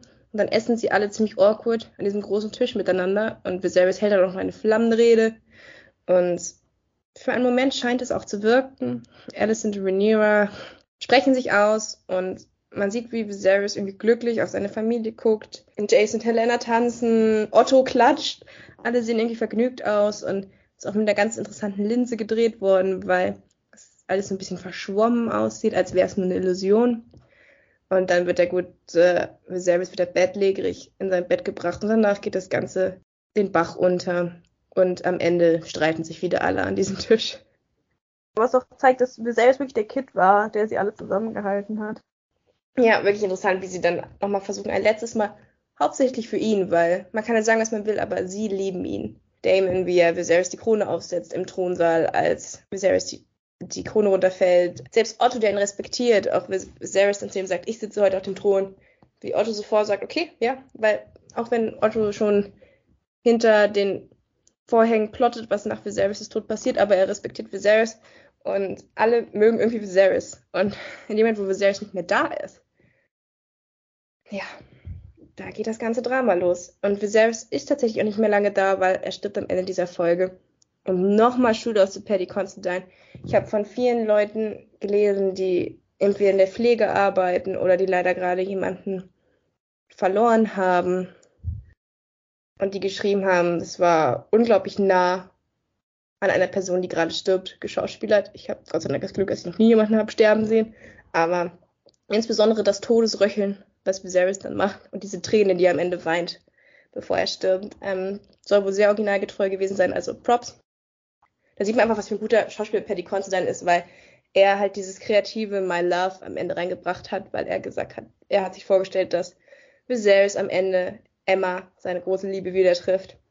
Und natürlich haben die Showrunners drin gelassen, weil es einfach gut ist. Es wurde nicht gecuttet.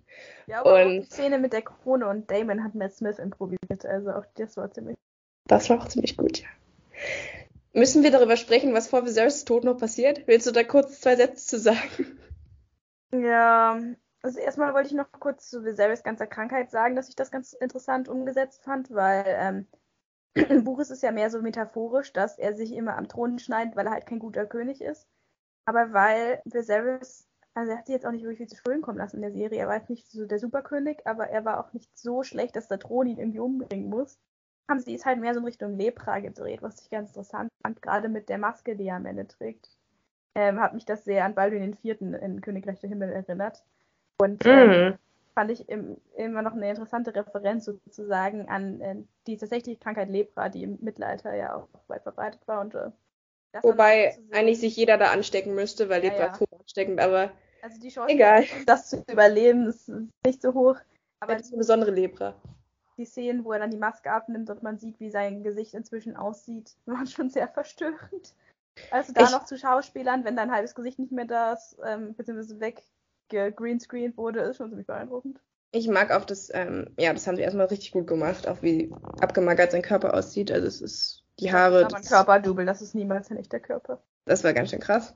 Ähm, was wollte ich sagen? Ich finde es auch schön, das Bild einfach während Viserys verwest, verwest auch sein Königreich.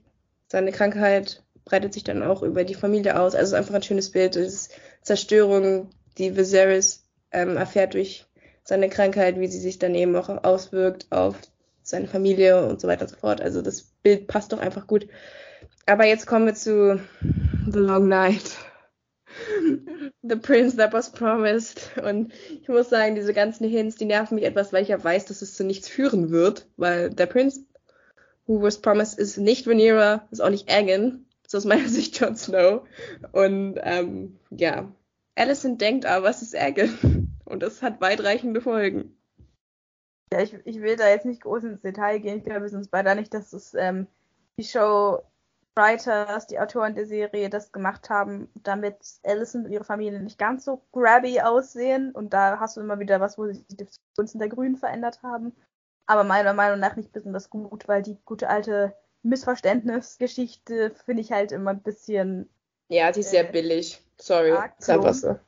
Also mehr muss ich dazu nicht sagen. Es ist halt sehr plump gemacht und ähm, sie hätten auch es bei Ottos Argument lassen können, dass Aegon gekrönt werden muss, damit Rhaenyra ihn nicht aus dem Weg schafft. Und das wäre für mich auch Grund genug gewesen, um die. Wäre für mich das Bessere gewesen aus meiner Sicht.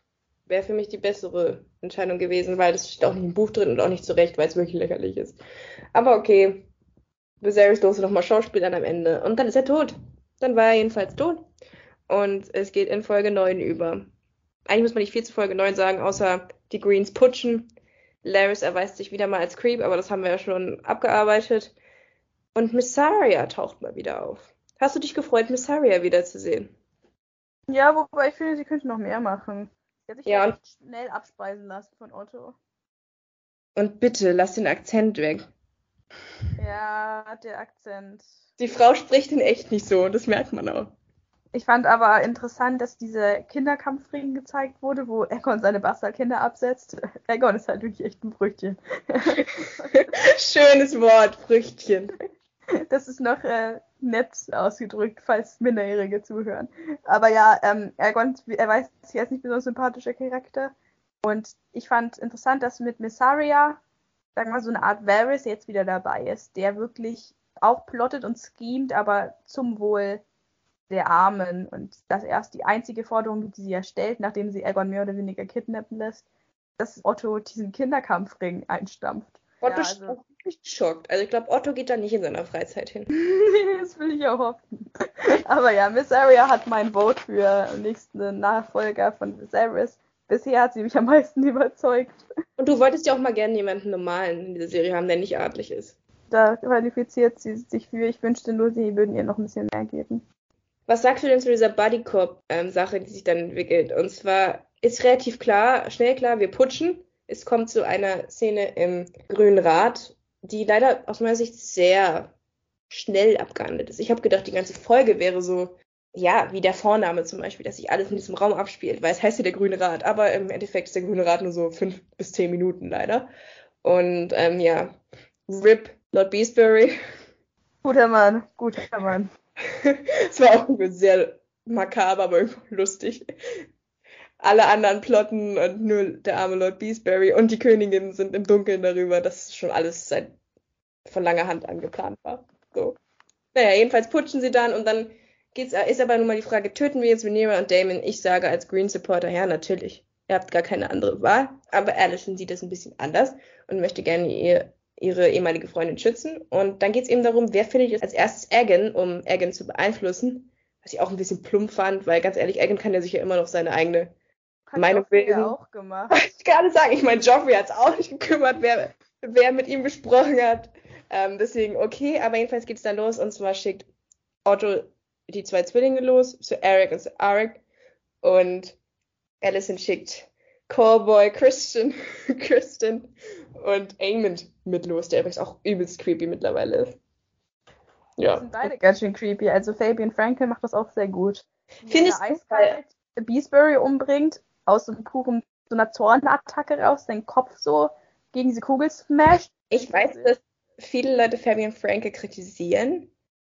Und ich muss sagen, teilweise, was heißt andersrum? Ich teile diese Meinung nicht, weil ich finde, er spielt ihn extrem gut. Aber bei ihm denke ich mir manchmal so, ja, vielleicht hätten wir einen Schauspielerwechsel gebraucht. Weil er sieht immer noch verdammt jung aus. Ich nehme einfach nicht die 25 Jahre ab. Er müsste älter sein. Ja, jetzt nicht unbedingt Tyrell Lannister alt, aber ein bisschen älter. ja, deswegen kann ich schon verstehen, dass die Leute sich halt ein bisschen was anderes vorgestellt haben, einen etwas älteren, gereifteren Mann. Aber ich finde es gerade gut, dass wir hier so einen richtigen Heißsporn haben, mit dem das Temperament durchgeht und der einfach richtiger Brutalo ist. Also ich habe extreme Angst vor Fabian Frankel. Ja, da haben sich ja auch zwei gefunden. Amond ist nämlich auch ähm, nicht zimperlich. Richtig. Amond sagt ja dann auch, ich sollte eigentlich König werden, Egan ist ein Vollidiot und äh, ich rette den größten Drachen und ich bin viel besser geeignet und bla bla bla bla bla. Oh. Aber ich fand, das war einer der schwächeren Dialoge in der Serie. Sonst habe ich eigentlich nichts auszusetzen an den Dialogen. Ich finde, die sind sehr frei von Plattitüden und anderen Sachen, die mich aufregen. Aber das war, wenn ein Charakter sich hinstellt und sagt, ich wäre der bessere König, das hätte man noch irgendwie subtiler oder eleganter sagen können. Andererseits ist Amon halt auch ein Teenager. Also er hält halt nicht hinter Berg mit seiner Meinung. Ja, und Engin wird dann halt gefunden in der Septe. Was auch sehr witzig ist. Und was interessant ist, man kann ja viel über Ergen sagen oder was man will, aber er ist nicht machthungrig. Und er hat eigentlich gar keinen Bock auf den ganzen Mist. Wenn es nach ihm ginge, dann würde Aemon König werden oder irgendwer anderes, bloß nicht er, weil das heißt er dann Verantwortung übernehmen und sich benehmen und das ist nicht so ganz Ergens Fortier. Hat er nicht er, mehr so viel Zeit für seine ganzen Hobbys. Ja, er geht lieber zum Kinderfight Club und vergewaltigt Frauen. Also kein netter Charakter, aber wer ist schon nett in dieser Welt? Aber immerhin kein machthungriger Charakter, zumindest jetzt noch nicht. Es hilft aber alles nichts. Im Endeffekt findet Alicent zuerst die zwei und ja, Egan wird gekrönt. Eine Sache vorher vielleicht noch, Alicent und Otto haben dann eben ein Gespräch und Alicent, nachdem sie auch ein sehr interessantes Gespräch mit Renice geführt hat, emanzipiert sich dann zum ersten Mal so ein bisschen von Otto, löst sich los und stellt ihre eigenen Forderungen. Es ist eigentlich eine Alicent-Folge. Ja, aber dann läuft ja trotzdem alles nach Ottos Masterplan. Und, ähm, ja, wieso, wenn das wird, sie wollen Rhaenyra nicht umbringen. Allison gewinnt.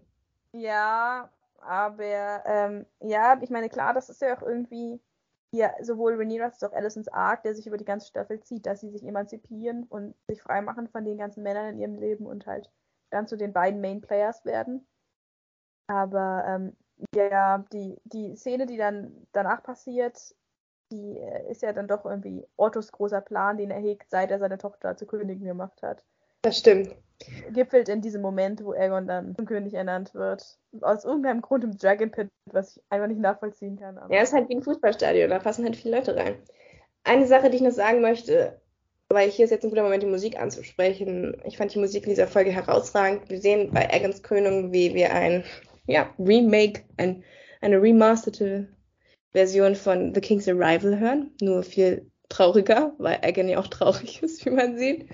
Und gleichzeitig schreibt Ramin Javadi in dieser Folge auch noch den Track Fate of the Kingdom, der sich sehr nach ähm, Light of the Seven anhört. Also es sind eindeutig einige Elemente davon übernommen.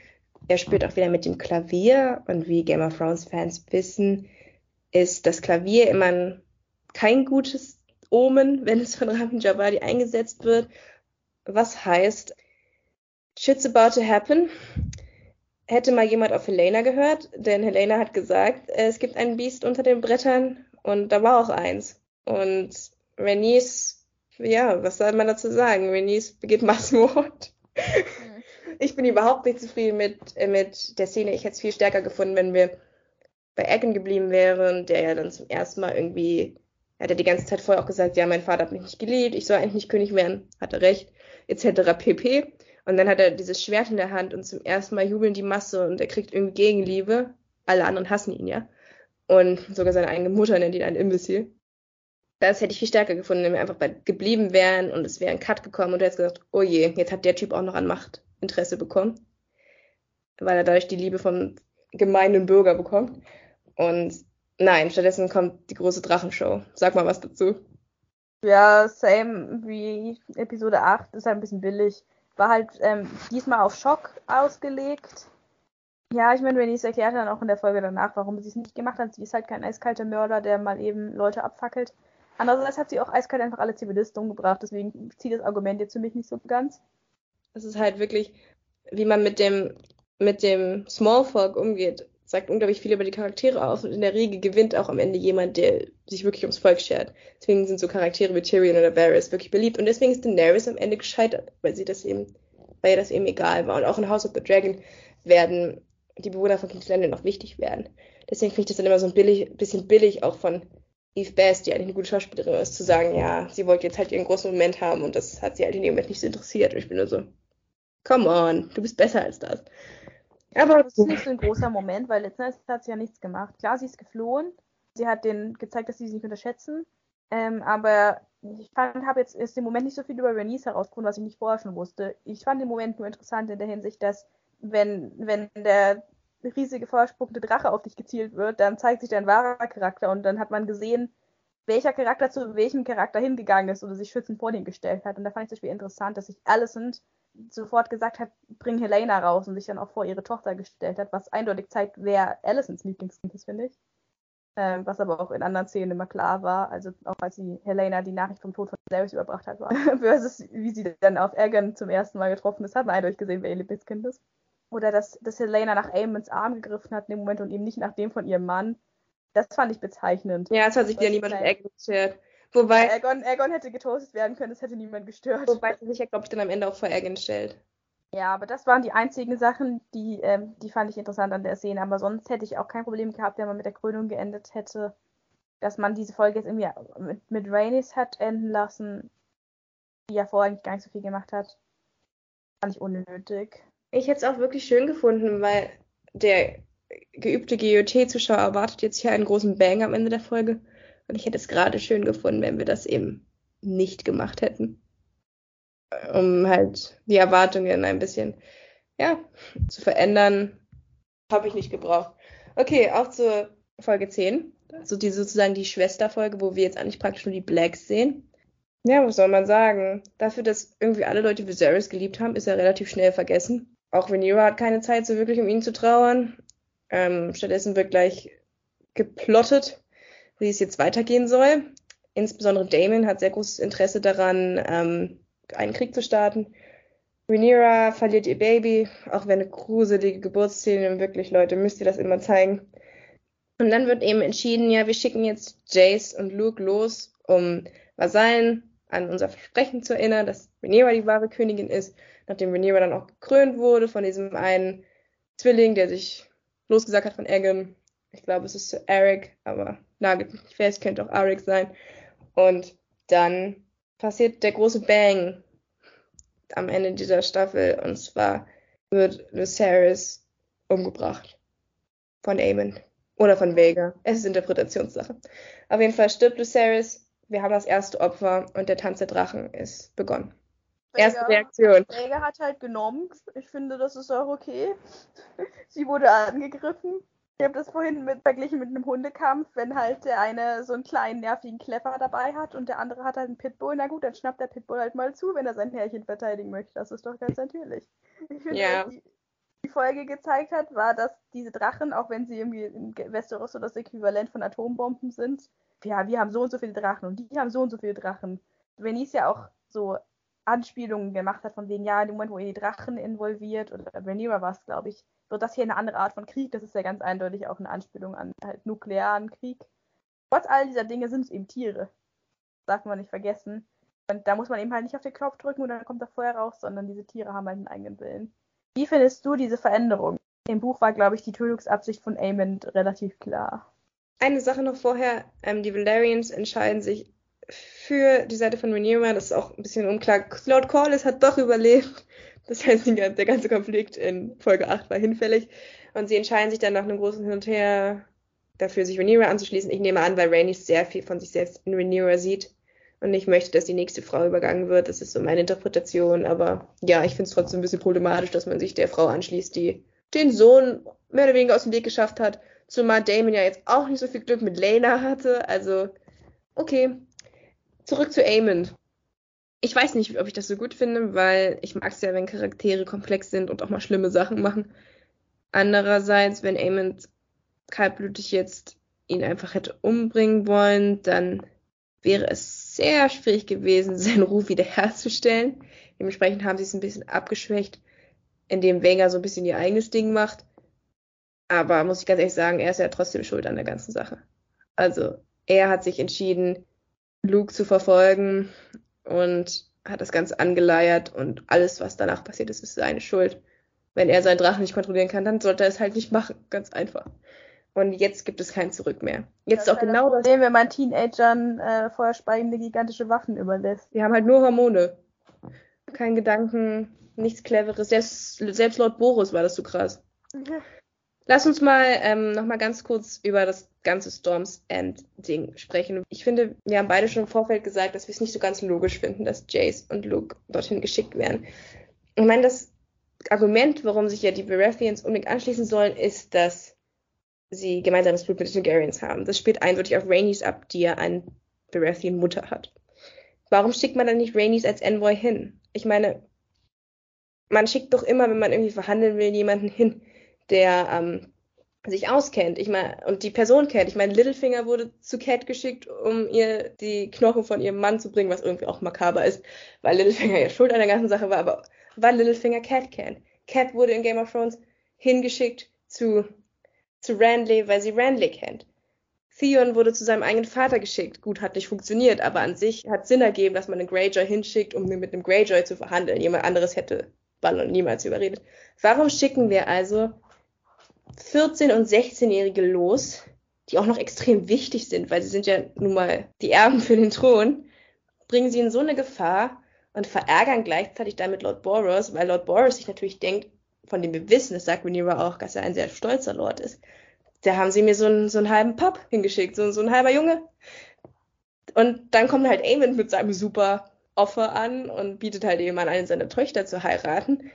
Und Egan, beziehungsweise ich bin mir sicher, dass Otto das ähm, eingezogen hat. Aber Otto schickt halt den eingefädelt hat. Aber Otto schickt halt den Bruder des Königs. Und Rhaenyra schickt ihren 14-jährigen Sohn. Das sieht halt einfach nicht gut aus.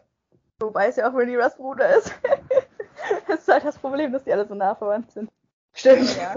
Ich wollte gerade sagen, ja, Rhaenyra hat ja keine Brüder. Hat doch, Aemond ist auch ihr Bruder. Aber egal, zu kompliziert. Sehe ich auch so, war ein bisschen unlogisch. War halt dazu da, um am Ende dieses Drama zu, zu kreieren. Wobei ich den Drachenkampf selbst ganz gut fand und auch einen guten Schlusspunkt fand für die Serie tatsächlich. Nachdem das Ding ja nicht umsonst House of the Dragon heißt. Die Drachen sind sicherlich einer der Hauptpunkte, der Leute anziehen soll. Das war sicherlich das, was sich viele Leute erhofft haben, dass wir Drachen-Action sehen. Und jetzt sehen wir halt auch das erste Mal, dass zwei Drachen bzw. Drachenreiter gegeneinander kämpfen. Ich fand auch den, den Shot sehr ästhetisch, wo, äh, wo Luke durch, den, durch dieses Gewitter fliegt und du weißt genau, Vega kommt, aber es ist wie so ein Horrorfilm. Du weißt, Vega lauert irgendwo. Dann kommt da so ein Blitz und man sieht so durch die Wolken nur diesen Schatten von Ohr und von Vega, die halt. Und sie ist einfach ist. fünfmal so groß wie Arax. Und in dem Moment weißt du, Luke wird nicht mehr nach Hause kommen. Ich fand dann interessant, dass das tatsächlich auch der, der Schlusspunkt war und man dann von Rhaenyra am Ende gar nichts mehr gesehen hat, nur noch, dass sie schweigend umdreht, nachdem sie die Nachricht erhalten hat. Aber eigentlich braucht es auch keinen Dialog. Ihr Gesichtsausdruck hat eigentlich alles gesagt. Ja, es tut mir sehr leid für Luke, weil es ist natürlich auch wieder clever von der Folge gemacht, dass wir mit einer Szene zwischen Luke und Rhaenyra beginnen. Und ja, Luke ja. war mir dann schon so ein bisschen ans Herz gewachsen innerhalb dieser Folge, zumal es ja Jays Idee ist, dass sie losgeht. Luke will. Luke ist halt noch viel zu klein. Und ach, es hat mir echt leid getan. Das Einzige, wo ich so ein bisschen Trost drin finde, ist, dass es vermutlich sehr schnell gegangen ist. Ich meine, er hat sich umgeguckt, er dachte, er ist in Sicherheit, zack, es war vorbei. Ich dachte aber auch nicht, dass mir Jace und Luke so ans Herz wachsen würden. Ich dachte eigentlich immer vom Buch her, dass die beiden ja so eine Fußnote sind, weil wir wissen ja, dass später, also ja, die nächsten Targaryen-Könige alle blond sind. Aber die beiden, dass die beiden so eine große Rolle spielen, hat mich ehrlich gesagt überrascht. Aber jetzt sind sie mir irgendwie ans Herz gewachsen und ich, ich war schon ein bisschen traurig als Luke. Ja. Während Egan und Eamon jetzt nicht so die Schambolzen sind. Bei Eamon ja wenigstens ein bisschen schockiert gewirkt hat nach dem Ganzen. Also man weiß nicht, ob er das so wollte oder ob er sich einfach nur gedacht hat, oh Mann, wie bringe ich das jetzt meiner Mutter bei? Weiß ich nicht. Ich glaube, er wollte mit ihnen spielen, aber tja. Passiert Würde auf halt. jeden Fall jetzt noch Stress geben. Oh ja. Und damit kommen wir zu unserem kurzen Ausblick auf Staffel 2. Oh, wollen wir vielleicht noch ein einziges Wort, vielleicht nur so zwei Sätze sagen zu Damon, weil wir hatten vorher gesagt, wir reden nochmal über ihn. Also ja. Das war, das war, jetzt die Szene, wo halt Damon halt auch gezeigt hat, dass seine große Liebe für Rhaenyra jetzt nicht so weit hin ist. Alle immer, also ich weiß nicht, der ist scheint zum Konsens zu bestehen, dass Damon ja alles für Rhaenyra tun würde, so wie Varys eben auch. Aber hier hat er sie jetzt ordentlich gewirkt, und zwar nur, weil er eifersüchtig war darauf, dass sie einen besseren Draht zu ihrem Vater hatte, als er zu seinem Bruder. Das also klingt so random, dieser Satz. Ich habe Damon irgendwie nicht so viel abzugewinnen. Ich habe ihm auch nichts abzugewinnen. Ich finde, wie er da auch seinen Krieg plottet, das hat für mich nur gezeigt, dass er eigentlich seit Anfang dieser Serie nur ein einziges Ziel hat und das war selber auf den Thron zu kommen Hat er nicht geschafft, also hat er Rhaenyra gegroomt. Was hat, hat ja auch geklappt. Jetzt ist er mit ihr verheiratet und jetzt kann er doch noch König werden und es stoßt mir einfach alles ab. Und ich kann ihn nicht leiden. In meiner Hasslinie ist er auf Platz 1. Laris ist eine knappe 2. Und Aemond ist eine 3. Das sind so meine drei absoluten Hasscharaktere. Aber Aemond, äh, Damon ist ganz weit vorne. Ist ganz weit vorne vor Laris. Da kann Laris noch, noch so viele Füße mögen. Aber Damon, das finde ich, find ich einfach, kann ich einfach gar nicht leiden. Das, was jetzt nicht unbedingt heißen soll, dass ich Matt Smiths Schauspiel nicht mag, wobei ich schon sagen muss, dass er jetzt für mich nicht die größte schauspielerische Leistung dieser Serie bringt. Also ich finde sowohl Paddy Considine als auch Reese Evans als Otto viel besser. Aber okay, er macht es in Ordnung, aber ich kann seinen Charakter einfach nicht leiden. Ja, wollen wir dann zu Staffel 2 übergehen? Ja, wir hatten ja ein paar Vermutungen angestellt, was eventuell passieren kann. Ich meine, ein bisschen kann man sich ja ableiten, sowohl dadurch, dass es ein Buch gibt und dadurch, dass halt auch George R. Martin dieses Buch auf real existierenden historischen Ereignissen basiert hat. Wenn man sich ein bisschen auskennt in England im 12. Jahrhundert mit Königin Mathilda und König Stephan, dann kann man sich auch schon überlegen, in welche Richtung das jetzt geht. Welche Prediction hast du denn für Staffel 2? Ich weiß, dass du schon eine Vermutung hattest. Also erstmal möchte ich nur mal sagen, Viserys Zitat mit die Idee, dass wir die Drachen kontrollieren, ist eine Illusion, ist relativ realistisch, denn jetzt kommen die Drachen mit ins Spiel und es wird brennen. Der Tanz der Drachen hat endgültig begonnen und es wird verheerend werden. Am Ende wird keiner so wirklich gewinnen. Wer jetzt keine Spoiler haben will, der verabschiedet sich jetzt bitte, denn jetzt reden wir über was in Staffel 2 ähm, passieren kann. Wenn euch Spoiler nichts ausmachen, dann willkommen. Und ähm, ja, ich denke, wir werden in der Ausgangsfolge von Staffel 2 den Vergeltungsschlag der Blacks haben. Damien wird es nicht auf sich sitzen lassen. Und wir werden Blood and Cheese bekommen für diejenigen, die dabei sind und nicht wissen, wer Blood and Cheese sind. Das sind zwei Auftragsmörder, die Damon losschickt, um sich an den Greens zu rächen und die dann im Endeffekt auf brutalste Art und Weise den Thronfolger von Egan umbringen, vor den Augen seiner Mutter. Gia Harris stirbt, nachdem der Mutter gesagt wurde, sie soll sich bitte entscheiden zwischen ihren zwei Söhnen. Sie hat noch einen jüngeren. Maylor heißt der, glaube ich. Und sie sagt, Maylor soll sterben, weil er der Jüngere ist. Und Blood oder Cheese, einer von beiden, bringt dann eben den anderen um. Und das verstört Helena zutiefst. Sie ist ja eh schon eine sensible Seele und sie erholt sich davon auch nie wieder. Und ja, das ist dann halt der Vergeltungsschlag der Greens, äh, der, der Blacks. Und es wird sich auch anderweitig auswirken, denn die Blacks wissen wir ja schon, ich denke, wir werden sehen, wie Jace versucht, Lady Aaron auf ihre Seite zu ziehen. Wir haben jetzt ja gar nicht gesehen, wo Jace hingeflogen ist am Ende von Staffel 1. Ich bin mir ziemlich sicher, dass äh, sie dabei bleiben werden, dass es mit Lady Aaron nicht funktioniert. Die bleibt nämlich neutral. Und dann werden wir eben Jason Winterfell sehen und da werden sie dann endlich ihre Zusage bekommen, denn die Starks sind ja ehrenhafte Menschen und halten sich eigentlich immer an Eide, die sie schwören. Und deswegen wird Kragan Stark auch noch eine sehr große Rolle spielen. Auch einer der Gründe, glaube ich, warum House of the Dragon gewählt wurde, weil die Starks auch hier wieder eine große Rolle und viel Einfluss haben. Aber das sind so meine Predictions. Ich bin mir ziemlich sicher, dass wir dann, wenn die Greens gerade ganz weit unten sind und sehr unsympathisch sind, dadurch, dass Aemond jetzt Luke auf dem Gewissen hat, dass wir dann ähm, den vierten Sohn, äh, den dritten Sohn bekommen werden von Alicent und Viserys. Sie hat ja noch, sie hat insgesamt vier Kinder. Der jüngste heißt Darren und verweilt momentan in Old Town wie George R. R. Martin uns ähm, versichert hat. Und er wurde auch schon im Intro gezeigt, das in Episode 9 im Übrigen abgedatet wurde. Und ähm, dementsprechend gibt es Darren und Darren ist mit einer der sympathischen Greens. Er hasst die Blacks zwar auch, aber er ist nicht so extrem wie seine Brüder. Und dementsprechend werden sie dann Darren einführen, um die Grünen vielleicht jetzt nach Amons Attacke wieder etwas sympathischer zu machen. Ja, ansonsten werden wir ähm, sehr viel Backstabbing bekommen, sehr viele verkohlte Leichen wir haben, wir, wir haben gesagt, das erinnert sehr an die ägyptischen Könige, nicht wahr, Milena, du und ich im Vorhinein, wo äh, Ptolemäer, ja. Genau, wo sich auch immer alle gegenseitig abgeschlachtet haben und ihre Ehemänner aus dem Weg geräumt haben und so weiter und so fort. auch ihre Geschwister waren. Genau, Cleopatra mal mit beiden Brüdern verheiratet, die sie dann auch beide vermutlich aus dem Weg geschafft hat. Also hier sieht man eindeutig, dass sich George R. Martin bei den Targaryens daran bedient hat. Und ansonsten, ja, willst du noch was zur Anarchie sagen? Weil das ist ja eindeutig auch ein Einfluss.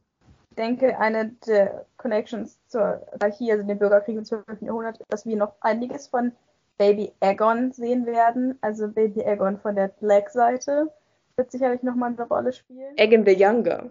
Aegon the Younger, genau. der wird sicherlich nochmal eine größere Rolle spielen und dann wird es natürlich auch ähm, interessant werden, wie bestimmte Charaktere halt ihre Loyalitäten wechseln. Das äh, wird Bürgerkriege auch immer interessant. Ja, ich denke auch Renice wird sterben in der zweiten Staffel. Ähm, müsste relativ bald kommen. Vielleicht stirbt sie auch erst in Folge 3, Staffel 3. Das ist jetzt auch kein großer Spoiler, weil es sterben im Endeffekt alle irgendwann an irgendeiner Stelle. Ja, das sind so die Ideen, die wir für Staffel 2 haben. Ich weiß noch nicht genau, wo Staffel 2 enden wird. Wir werden, denke ich, auch so interessante Charaktere wie Hugh Hammer kennenlernen, die Bastarde, die dann auch noch Drachen reiten werden. Das wird bestimmt auch sehr cool. Und ähm, ja, ich bin schon sehr gespannt. Wenn ihr Interesse habt an mehr Game of Thrones Content, dann hört euch doch unseren Podcast an, wo wir die Game of Thrones Charaktere gerankt haben. Wir haben zwei sehr unterschiedliche Charaktere auf der Nummer 1, so viel kann ich verraten. Ähm, und schreibt uns doch einfach mal, ob ihr Lust hättet auf mehr House of the Dragon Content. Voraussichtlich wird die zweite Staffel in zwei Jahren rauskommen. Die sind jetzt in der Pre-Production, aber es wurde noch nicht angefangen zu drehen. Wenn ihr Lust habt auf mehr House of the Dragon Content, dann werden wir vielleicht auch immer über zwei Episoden nur reden, dass wir dann insgesamt fünf Teile machen oder vier, je nachdem, wie viel, wie viel Lust und Zeit wir auch haben. Aber dass wir auf jeden Fall mehr reden über die Serie. Genau, schreibt euch uns einfach mal, was ihr davon hält.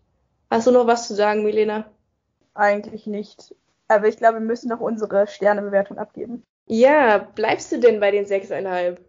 Äh, ja, ich denke mal, ich würde äh, noch äh, die vollen sieben geben.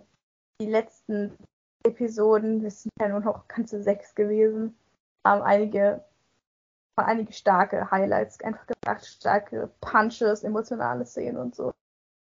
Äh, mehr als sieben, siebeneinhalb würde ich, glaube ich, nicht geben. Ich finde einfach, da muss ich jetzt nochmal grundlegend sagen, dadurch, dass der Tanz der Drachen ja wirklich erst in der allerletzten Szene von Folge 10 begonnen hat, sich diese ganze Staffel mehr oder weniger an wie ein Prequel, ein Prolog, Prolog für ja. etwas, was noch kommen wird. Die ganzen Zeitsprünge und so. Man kriegt die Charaktere immer nur so ein Häppchen präsentiert. Und das ist halt etwas, was ich auszusetzen habe, weil ich glaube, das wahre Spektakel, das kommt erst noch. Deswegen muss noch Luft nach oben bleiben. Deswegen bleibe ich erstmal bei sieben. Ich kann dir nur zustimmen. Also ich gebe siebeneinhalb, einfach weil ich Paddy Considine ganz stark finde.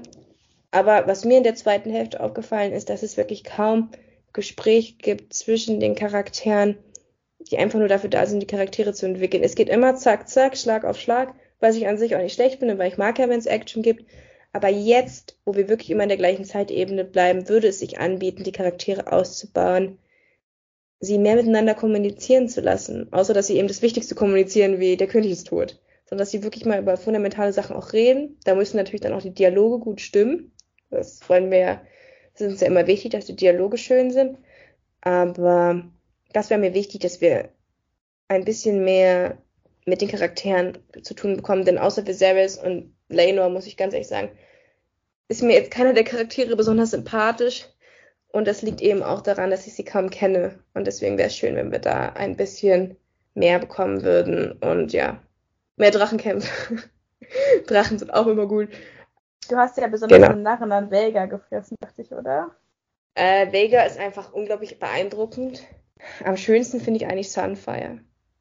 Es gilt ja auch als der schönste Drache, den es je gab. Sunfire hat man jetzt noch nicht so richtig gesehen, außer einmal auf Driftmark ist der Drache von König Aegon. Gilt als, wie gesagt, der schönste Drache, den es jemals gab. Was ich auch cool fand, war, dass wir Dreamfire in einer Szene gesehen haben. Das ist der Drache von Helena und er sieht exakt aus wie die Drache von Daenerys und das liegt daran, dass die Eier von Dreamfire sind. Ziemlich cool.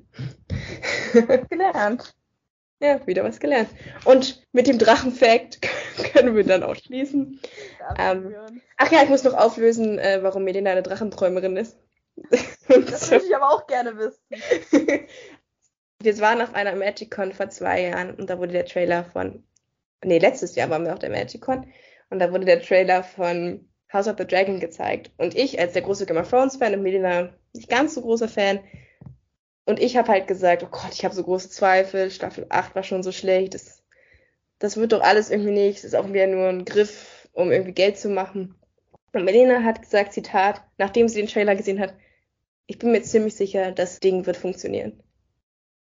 Und sie hat recht, es ist eine ja. gute Serie.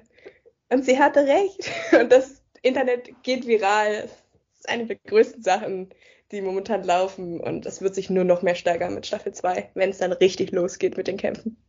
Und darüber freuen wir uns auch wirklich, weil also ich finde es das super, dass die, die Game of Thrones Welt sich irgendwie mal erholt hat von Staffel 8 und nochmal so zurückkommt und wieder interessanten Content bietet. Also ich bin, ich freue mich auf mehr. Ich hätte auch nie gedacht, dass ähm, ich wieder so gehypt bin. Ich, wie gesagt, teilweise saß ich auch davon und dachte, muss ich jetzt die nächste traumatisierende Geburt sehen? Muss ich sehen, wie Laris seine Machtposition gegenüber Alice ausnutzt? Du drüber hinweg oder über diese Fußwege. ja, ich will hier kein King-Shaming betreiben, aber du hast halt einfach gesehen, dass Alicent hardcore diese Szene einfach nur äh, sich geekelt hat. Und deswegen ekel ich mich natürlich auch, weil es sollte halt schon im Einvernehmen von beiden sein. Aber ja, es ist einfach immer spannend. Es passiert immer irgendwas. Ich finde die Charaktere an sich auch faszinierend, auch wenn ich mir da wünsche, dass es noch ein bisschen tiefer geht. Wirklich, ich habe wieder jeden Montag hingefiebert, das glaubst du gar nicht. Und ähm, Medina hat es ja immer gesehen an, wenn ich ihr geschrieben habe per WhatsApp. Ähm, ja, also deswegen. Und du hattest recht, Medina. Die Serie läuft super. Es hat funktioniert. Schön, wenn man hell sehen kann. was, was sagst du denn voraus? Wird, das, wird die Staffel noch größer, die nächste? Oder ist es jetzt nur so ein Anfangsding? Sehr viele Drachen, viel Blut in der Zukunft dieser Serie. ja, ich glaube, es wird weiter, weiter gut laufen. Einer der Showrunner ist ja ausgestiegen, aber ich denke, ähm, wenn sie sich an das halten, was sie jetzt gemacht haben und nicht ja, Qualität so abflacht wie bei Game of Thrones. Aber ich glaube nicht, dass das passieren wird, eben weil es vorher auch schon keine Buchvorlage gab. Es ist jetzt nicht irgendwie so, dass die Basis wegbricht. Dadurch, dass sie vorher schon gelernt haben, ohne diese Buchvorlage oder eine klare Romanvorlage, muss man ja sagen, zu arbeiten, wird es auch weiterhin ganz gut. Also ich denke, wir haben ein klares Ziel. Wir wissen, es wird vier Staffeln geben wissen, wie es endet, die Handlung ist vorgegeben, sie können sie strukturieren in einer gewissen Weise, die Sinn ergibt. Pacing-Probleme soll es nicht geben. Ich denke, äh, ich sehe da, bin da optimistisch, dass es auch weiterhin gut ja, dann. in zwei Jahren explodieren wird und dass vielleicht das nächste Game of Thrones werden wird. Und ist das nicht schön, wenn das nächste Game of Thrones das alte Game of Thrones ist? Mit diesen Worten entlassen wir euch in den Rest der Woche. Macht's gut. Das war's schon wieder mit unserer aktuellen Folge. Take Two ist ein Podcast, der über Acast vertrieben wird. Das Logo wurde mit der App Logopit Plus designt. Die Klappe im Intro und Outro stammt von der Website freesound.org. Unser Content wurde mit Hilfe des Programms Audacity geschnitten und überarbeitet. Wenn ihr Wünsche, Fragen oder Anregungen an mich und Milena habt, dann schreibt uns doch einfach eine Mail an take22 at web.de, alles zusammengeschrieben. Danke für euer Interesse und bis zum nächsten Mal.